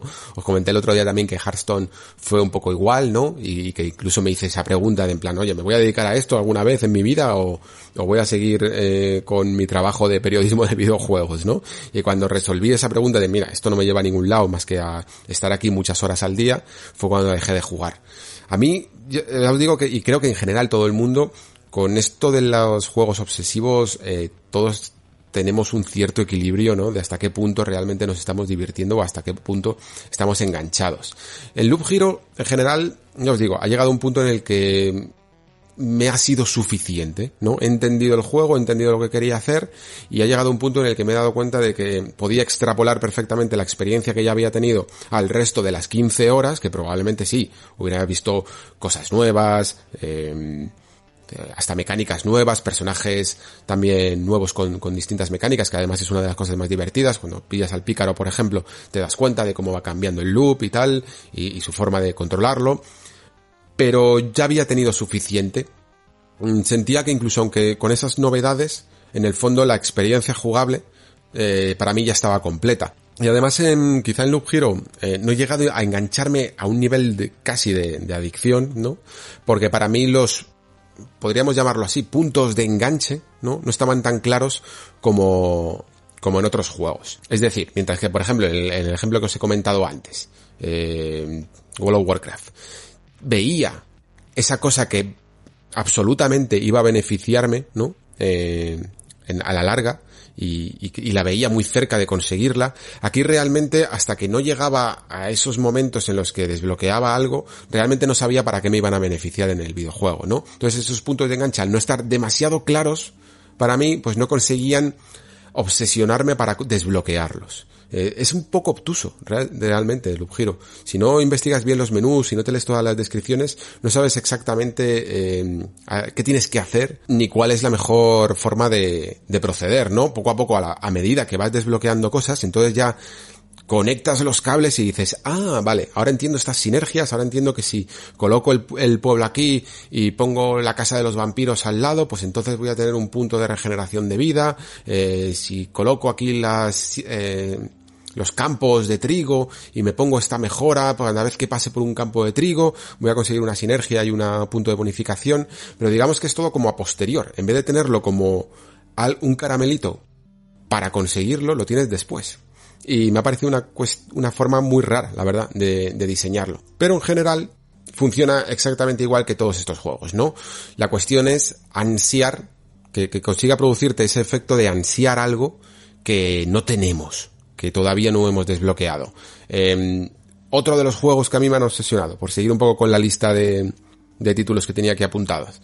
Eh, Subnautica. Subnautica, sabéis que eh, soy muy pesado con él, que, me gusta mucho. Este sí que es un juego que creo que, que incluso aunque te mete dentro de esa mecánica, como todos los survival crafting en el fondo, porque ¿qué es esta mecánica de crafteo sino una forma de retrasar la recompensa? Estar todo el rato consiguiendo recursos, consiguiendo recursos para construirte una parte de una base, etcétera, ¿no? Pues se apoya en estos pilares, pero Subnautica para mí lograba ser algo más que sencillamente un juego eh, con mecánicas adictivas por el hecho de tener una especie de narrativa que, te hacía querer descubrir el misterio de ese planeta de agua, ¿no? De ese eterno océano. Y, y el misterio de saber que hay un poco más a lo hondo y saber que necesitas un submarino mejor o un traje mejor para llegar más profundo de, en, en, el núcleo del planeta, ¿no? Y ese misterio, eh, unido un poco a esa narrativa, a mí me, a mí me funcionó muy, muy, muy bien. Aparte luego, evidentemente, de que es placentero ir mm, coleccionando recursos, coleccionando recursos, retrasando la recompensa, como decía antes, ¿no? Para conseguir ese grandioso submarino que te permite llevar todo contigo sin tener que tener desperdigadas las bases y, perder mucho tiempo de nuevo. Eh, es una forma de, ahorrar tiempo en el camino. ¿Cuál es entonces el otro lado de la balanza? Pues juegos como os comentaba antes, Hearthstone, eh, o incluso el, aunque yo no he jugado, ¿eh? a lo mejor me equivoco en alguna cosa que diga, pero el, modo foot este de, FIFA, ¿no? Que también tiene que ver con, con cartas, todo lo que venga en el fondo de lo que era meter unos cromos o unas cartas en unos sobres, ¿no? Que lo que hacen es eso, ansiar, hacer que ansiemos algo que, que no tenemos. Juegan mucho con, con otro de los factores muy característicos de estos juegos. A lo mejor el Loop Hero se ve un poco menos, pero también, también forma parte, que es la aleatoriedad, ¿no? El, RNG. El RNG es algo que por alguna razón que seguro que psicólogos especializados saben perfectamente, mm, nos hace, nos tiene apasionados, ¿no? El hemos venido aquí a jugar, ¿no? Esa faceta casi ludópata, ¿no? Del casino, de, lanzar la ruleta y esperar que nos toque el color, el número, lo que sea, ¿no? Eh, es algo que, que está intrínseco en nosotros, ese giro de, de, casillas en el que vamos viendo rodar unos iconos y a ver si toca el nuestro, es algo que libera una cierta dopamina en nosotros. Y si no lo creéis, pues ya no solo hace falta que te vayas a ejemplos tan hardcore como, como Hearthstone o como intentar conseguir a Cristiano Ronaldo en, en, el foot, ¿no? Eh, el propio Mario Kart tiene eh, estos factores de RNG, ¿no? Porque hay un momento en el que cuando chocas contra el bloque y ves rodar la recompensa, ¿no?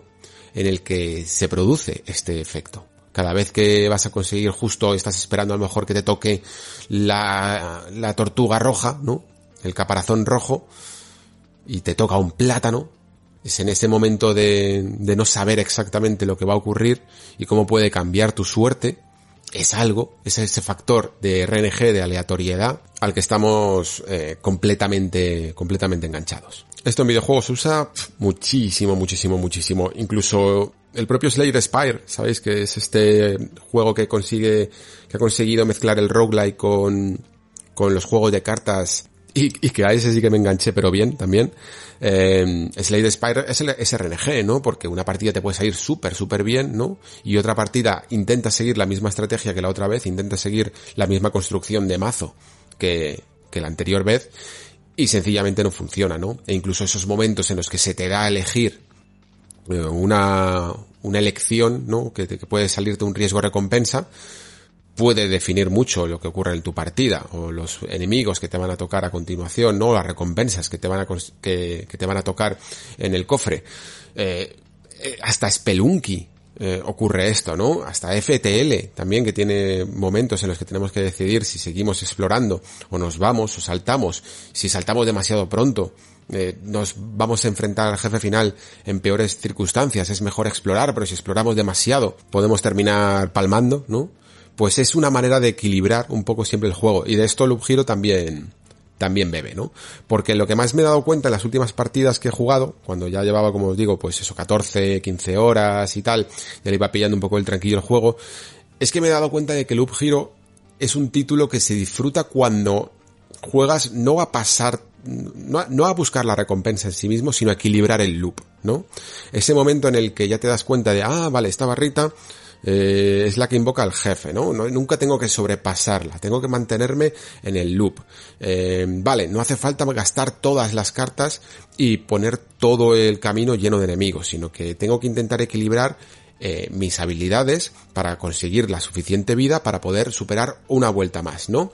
Y dejarlo en ese punto dulce, ¿no? En el que el juego casi se jugaría solo, en el que tú si no tocaras nada más, darías vueltas y darías vueltas, evidentemente siempre va a subir un poco de nivel cada vuelta, pero te encuentras en un momento en el que mm, has equilibrado tanto el juego que vas a conseguir el máximo de las recompensas hasta que decidas si es aconsejable retirarte ya o, o seguir adelante. Y en esto entra un poquito la aleatoriedad, la verdad, porque muchas veces me he dado cuenta de que volvía al pueblo, que es el, como el punto de partida, ¿no? Del caminito este que os he contado, con un montón de vida, con el 75% de vida, y en la siguiente he organizado, he, tenido tan mala suerte a lo mejor en las evasiones, en, mi estrategia de evasiones y contraataques, que he terminado con 30 y pico de vida. Y he dicho, mira, no me lo voy a arriesgar más porque ni siquiera me están saliendo buenos equipamientos que me ayuden a sostener una vuelta más. Entonces, el equilibrio anticipas que se ha roto que no lo vas a poder seguir superar. Esto es un poco también esa forma de, de prever el futuro que tienen también los juegos de cartas, ¿no? En Hearthstone si habéis jugado, sabéis que muchas veces tienes que anticipar un poco las posibilidades de, de, de las cartas del rival, ¿no? De tendrá esto, lo gastará ya o se lo aguantará o lo tendrá en la mano. Y el un giro es un poco, un poco lo mismo. Nunca sabes qué tipo de equipo te va a tocar, nunca estás seguro de cuánta vida vas a perder por el camino y tienes que estar totalmente adaptándote a las, a las situaciones, ¿no? Luego tengo aquí apuntado un, una característica que no comparten exactamente todos estos juegos, pero que a mí personalmente me engancha muchísimo y por eso la, la he apuntado, porque aunque ya os digo, no es la más utilizada, pero a mí me genera adicción, curiosamente. Adoro los juegos que tienen un sistema de calendario. Y con sistema de calendario me refiero desde el clásico que vemos a, a, en persona, ¿no? De la saga persona, desde persona 3, persona 4, persona 5, en el que se divide un poco el día en mañana, tarde, noche, cómo vamos, qué, qué lecciones vamos a hacer en ese día, ¿no? Y tener que elegir exactamente cómo queremos pasar nuestro tiempo, si la queremos pasar en el mundo real o si lo queremos pasar en los palacios en persona 5, si este día lo dedicamos a estudiar, si este día lo dedicamos a quedar con amigos, si este día nos vamos a comer y saber sobre todo que no puedes hacerlo todo, ¿no? Que, que no puedes hacerlo todo en un día, que no puedes abarcarlo todo, de alguna manera me conecta casi con la vida real, ¿no? En el que tú más o menos te puedes organizar tu día y decides que si hoy te dedicas a jugar, pues no quedas con los colegas. Si quedas con los colegas, no juegas. Si hoy te toca hacer podcast, ¿no? Pues no, no lo pasas con tu familia. Este tipo de cosas que, que forman parte de nuestra organización de la rutina. Cuando se adaptan al mundo de los videojuegos, me parece que muchos lo consiguen de una manera genial. Hay otro juego muy parecido, bueno, parecido en, en sus bases, evidentemente. A Loop Hero, que a mí es, en su momento, quizá porque también tenía más tiempo y tal, me enganchó pero muchísimo, muchísimo, muchísimo. Y probablemente ni siquiera sea un juego tan tan bueno, ¿no? Pero esto es la característica que tienen estos juegos, que no necesitan ser realmente buenos para poder engancharte. Se llama Punch Club. No sé si, si lo recordáis, es un juego que tiene como una estética así como de 16 bits, de pixel art, eh, también de micromanagement, ¿no? De, de organizar tu día y que básicamente tiene como una pequeña historia en la que tú eres eh, un especie de boxeador, bueno, de boxeador o de luchador de MMA o de alguna cosa de estas, ¿no? Que mataron a tu padre y te quieres vengar, ¿no? Tiene una historia un poco ochentera, de hecho tiene mil referencias a, a los 80 y a los 90, películas y cosas así, salen hasta las tortugas ninja por ahí. Y la cuestión es que, de nuevo, nos relega a una especie de calendario en el que decidimos cómo organizar nuestro tiempo, ¿no? Eh, podemos ir a entrenar al gimnasio, podemos ir a trabajar, necesitamos trabajar para conseguir dinero, pero si conseguimos dinero y nos fatigamos demasiado, perdemos energía. Eh, necesitamos eh, ir a ver a nuestra novia y a nuestros amigos para mm, desestresarnos. Necesitamos hacer varios tipos de ejercicios en las máquinas del gimnasio para conseguir diferentes habilidades, ¿no? O sea, diferentes características, la fuerza, la agilidad y la estamina. Tenemos que ir a ver a un maestro legendario para que nos enseñen tácticas. Y luego, evidentemente, tenemos que ir a competir a los campeonatos para derrotar a esa persona que mató a nuestro padre, ¿no? Y, y el juego incluso también tiene una característica de auto-battler, porque los combates en sí mismo, que son como una especie, como ya os digo, de MMA, kickboxing o algo así, eh, no, no los combatimos nosotros. Nosotros casi como un entrenador le vamos diciendo qué táctica utilizar en cada momento y dependiendo de la fuerza, la, la agilidad, la estamina con la que hayamos llegado, eh, tenemos más posibilidades de conseguir el combate o de ganar el combate o de perderlo y de perder todo el día y de perder todo todo lo conseguido, ¿no? A mí este juego me enganchó muchísimo también y, he estado mirando y le eché como 15 horas y me acuerdo, pero me acuerdo que fueron como 15 horas en dos o tres días, o sea, fue una absoluta locura. De hecho, me, me pasó lo que me ocurre muchas veces con estos juegos cuando realmente me enganchan, que ya los juego como en plan, venga, hasta que se acabe, porque estoy tan, tan enganchado que no puedo pensar en otra cosa, ¿no? Me ocurrió con otro juego que este, no, no lo voy a recomendar esto para que, más que nada para que me conozcáis un poco las rarezas a las que juego a veces, ¿no? Es un juego que se llama Hero You, y, y, por el planteamiento a lo mejor os parece atractivo, pero yo sé que nos va a gustar, ¿vale? Porque esto es una rareza que a mí me gusta personalmente porque vengo de, de un cierto tipo de juegos de, de PC, de aventuras gráficas de sierra, llamados Quest for Glory, ¿no? Que era una especie de mezcla de aventuras gráficas con juego de rol y cosillas así, ¿no?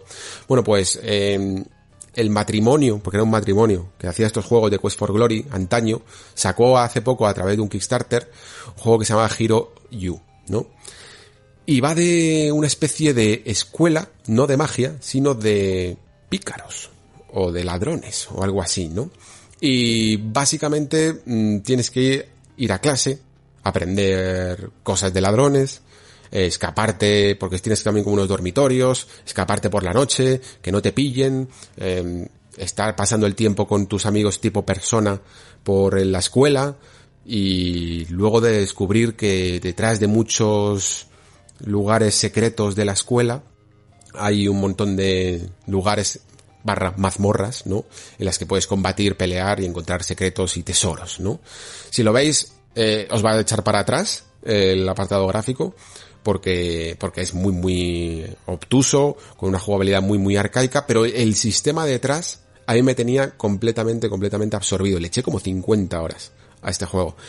Y principalmente fue porque, aparte de que me molaba el rollo de escuela de ladrones, mm, porque esa mecánica de calendario me flipaba. Tenías como unos límites en los que mm, al final del mes o del trimestre o algo así te iban a hacer un examen y ponían a prueba tus capacidades. Para llegar a ese examen a veces te decían, eh, tenéis que haber encontrado eh, las alas de no sé qué, ¿no? Y tú no sabías ni por dónde empezar a buscar esas alas y luego te dabas cuenta de que por fin a través de un rumor que circulaba por el colegio eh, había un pasadizo secreto detrás de una estatua y eso te llevaba a una mazmorra.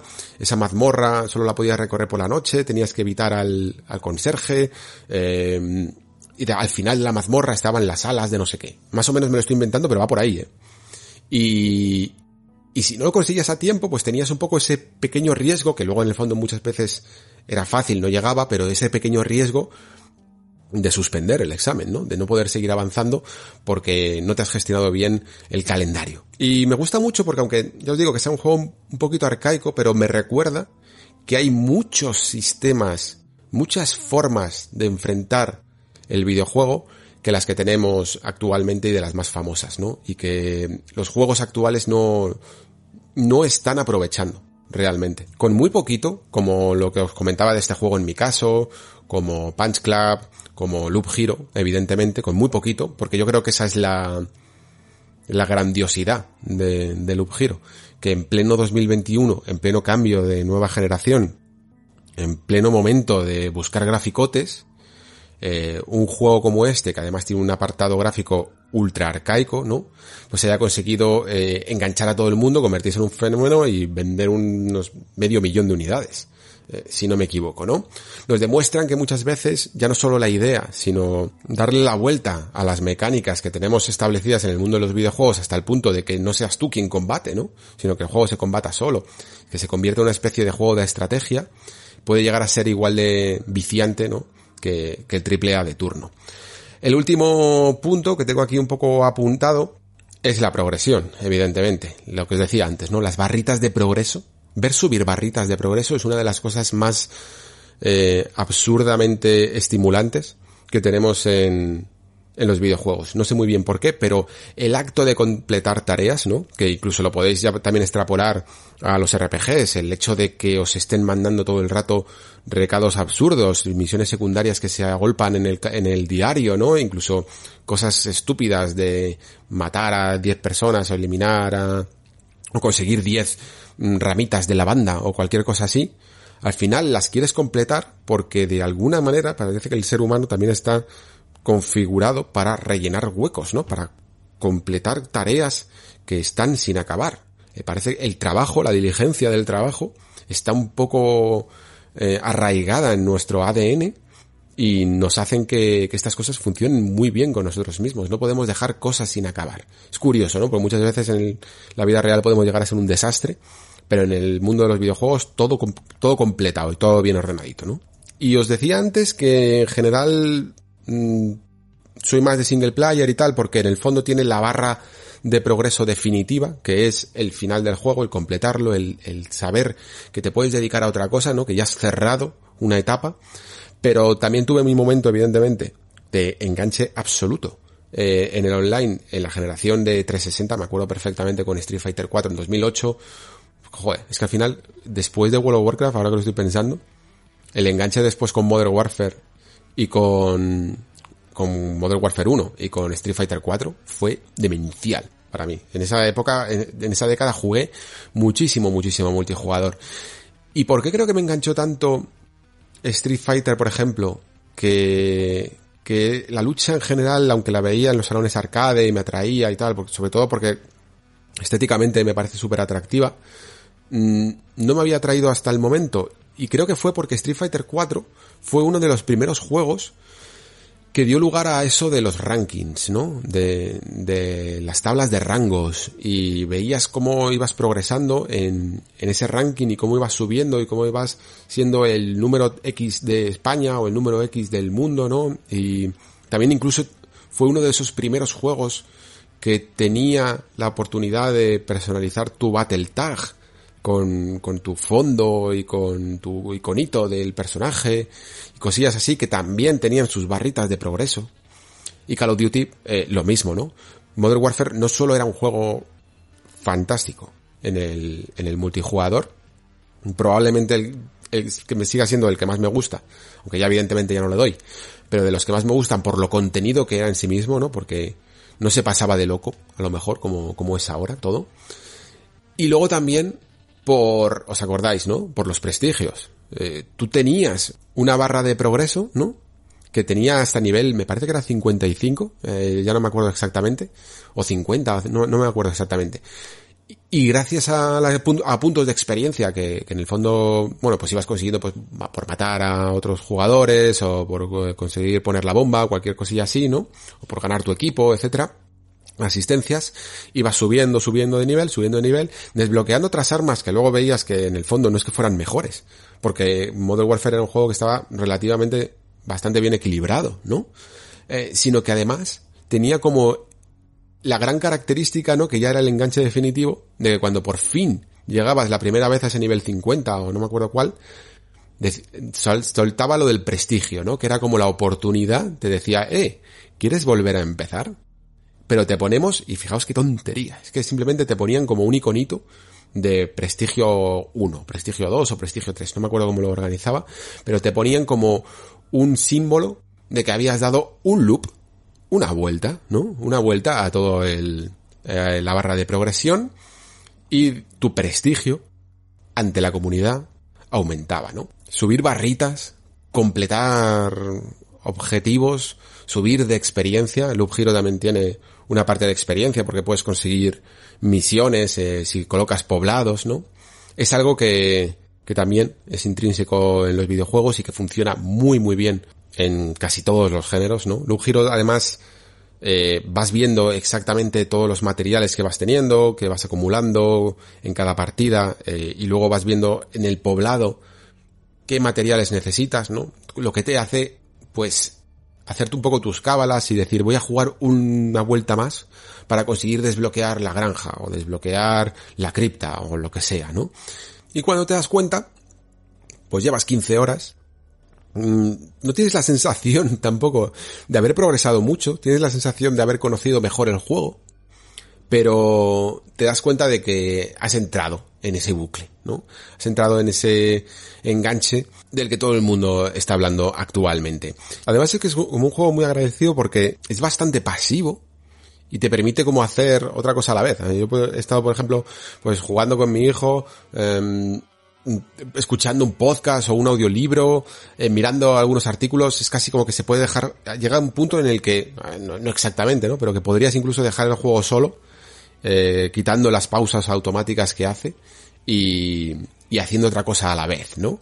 Entonces es el, uno de los juegos podcast, como, como lo decimos por aquí, por excelencia. Loop Hero tiene también una historia Supongo que esto es curioso porque creo que a mí personalmente en este caso no me ha ni me ha enganchado ni, ni me parece que la necesitara.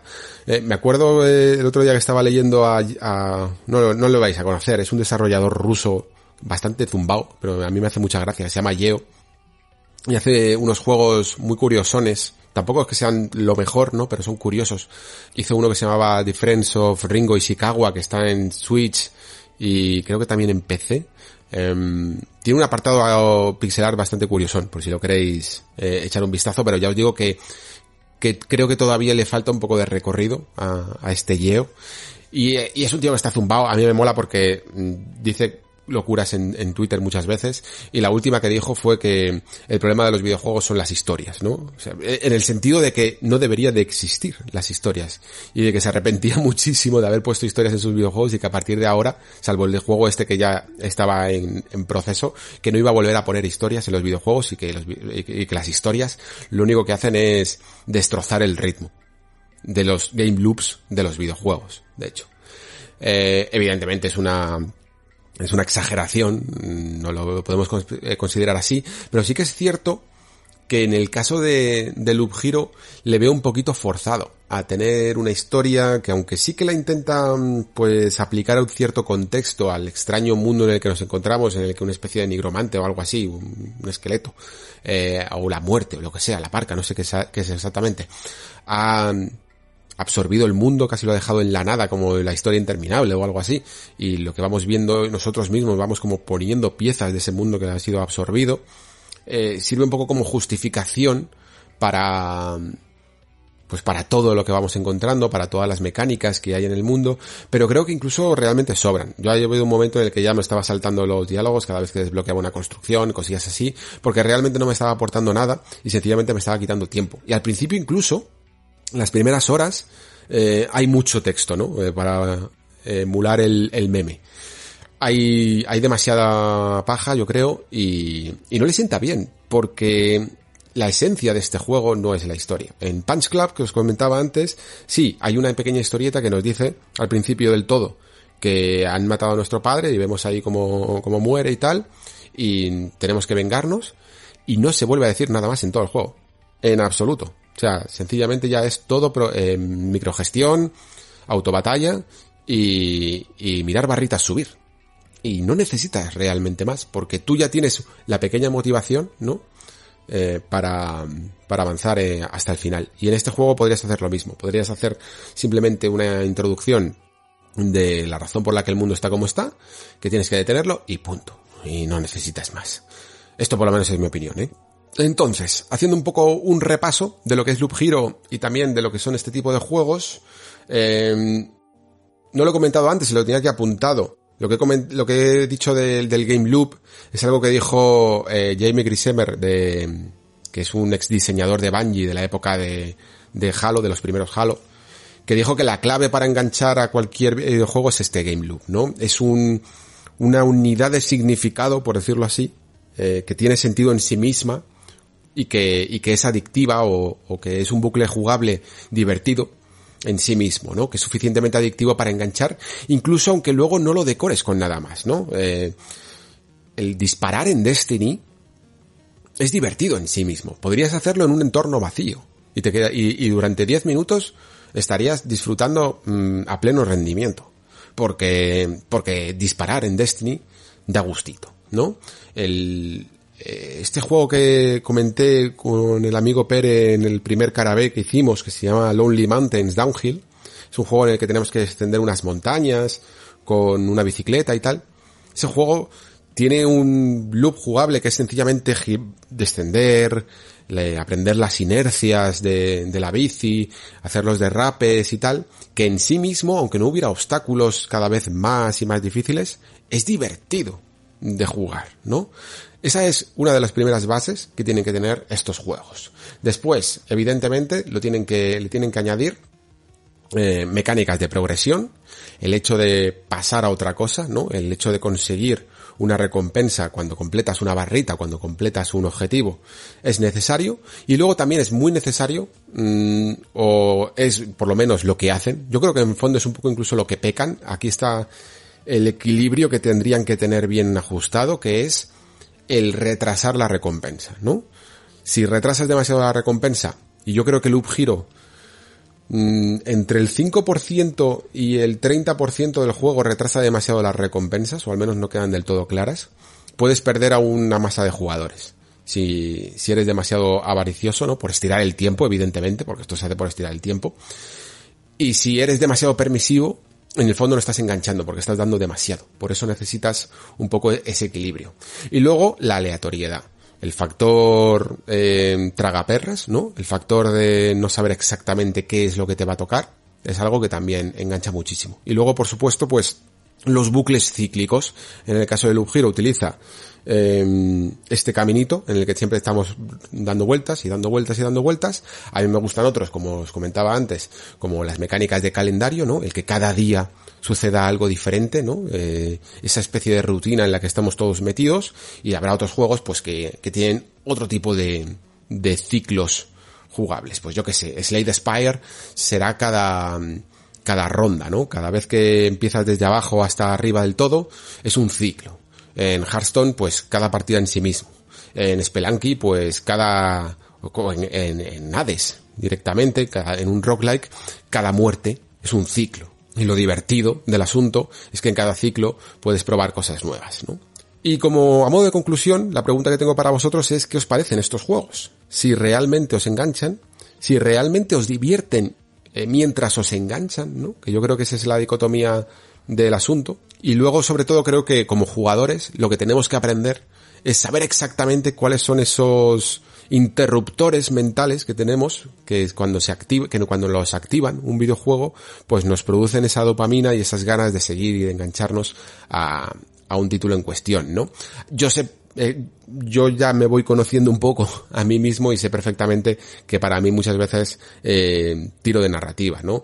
Incluso a, un juego como Hades, que, que lo puedes jugar perfectamente, incluso pasando absolutamente de la historia, yo sé que la, que me lo pasé, que llegué al final en la primera ronda de 30, 30 horas más o menos, porque quería saber qué ocurría porque necesitaba una respuesta a esa pregunta de qué ocurriría cuando abandonara el inframundo griego, ¿no? Solo quería saber un poco qué pasaba.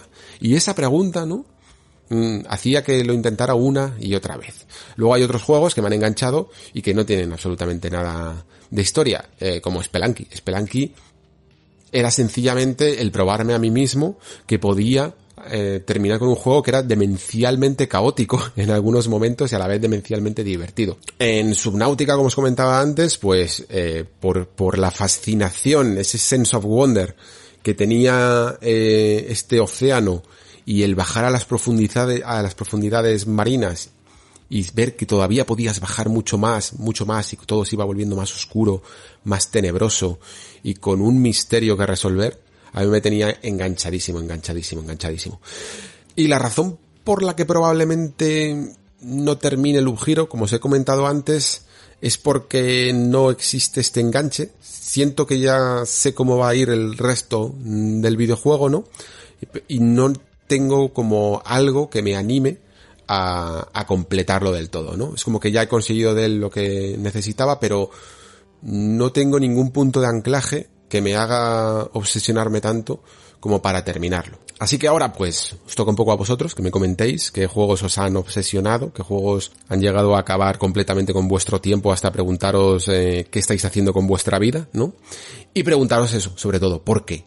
¿Qué factores, qué mecanismos, qué palanquitas movió en vuestro cerebro ese juego en cuestión para teneros tan, tan obsesionados, porque creo que es importante ¿eh? que, sepamos exactamente qué tipo de jugadores somos y, y cuáles son nuestras obsesiones.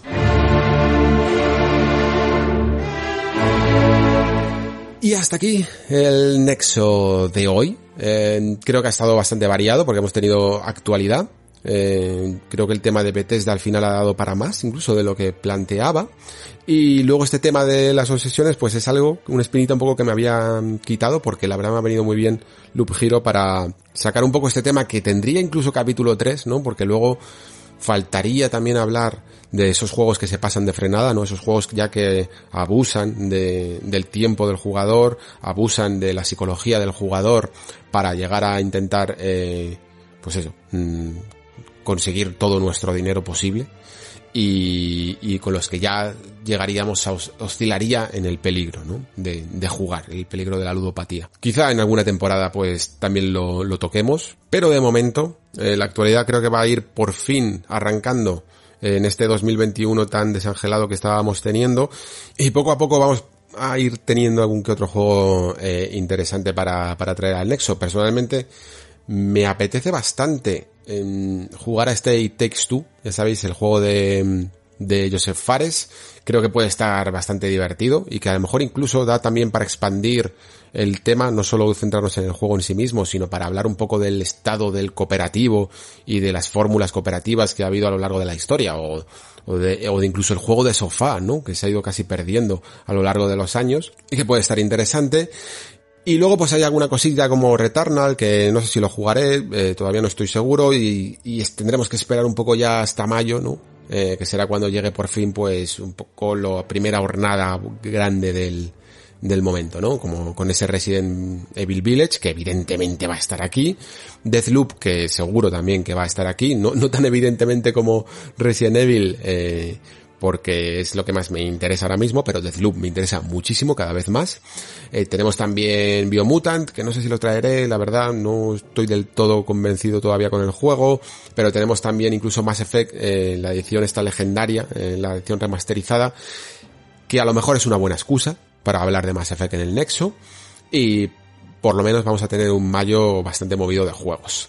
Y luego aparte, y lo digo aquí al final del programa para los más cafeteros, no, para que de momento tampoco calentar muchos motores por si tengo que hacer algún cambio o alguna cosita, pero creo que empieza a acercarse eh, los 100 programas del Nexo. Creo que vamos por, no lo tengo muy bien la cuenta ahora mismo hecha, pero me parece que este es como el 96 o el 97, ¿vale? Entonces, pues a lo mejor habría que hacer algo especial. No sé hasta qué punto de especial, pero aunque sea una ronda de preguntas y respuestas de tanto del programa como de cualquier cosa, no daros un poco de voz, podría estar bien. Eh, si llegáis aquí y tenéis alguna idea, pues me lo podéis comentar porque algo sí que creo que podríamos hacer para celebrar los 100 programas. Y nada más por mi parte. Muchísimas gracias, como cada semana, por estar ahí. Muchísimas gracias por escuchar. Se despide Alejandro Pascual. Hasta el próximo programa.